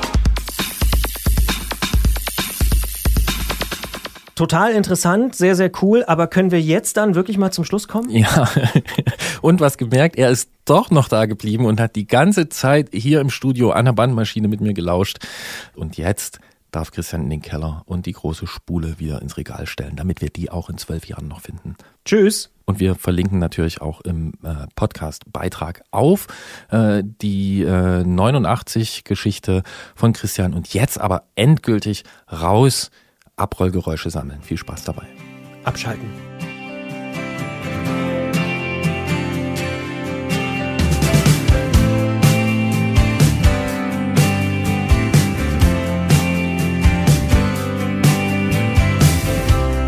Mir ist egal, was die anderen sagen. Denn ich hab gelernt, wenn es drauf ankommt, sie still. Der Herbst ist in der Stadt seit ein paar Tagen. Ich schau mich um und frag mich, was ich wirklich will. Und ich gesteh, ich fühl mich so allein hier. Und was ich seh, macht, dass ich wünsch, du wärst jetzt bei mir. Oh, oh, oh Mädchen. Vergiss die Zeit um uns und komm in mir, lass uns gehen, fort von Jenfelds Ebenen. Ich reich dir meine Hand und geh den ganzen Weg mit dir.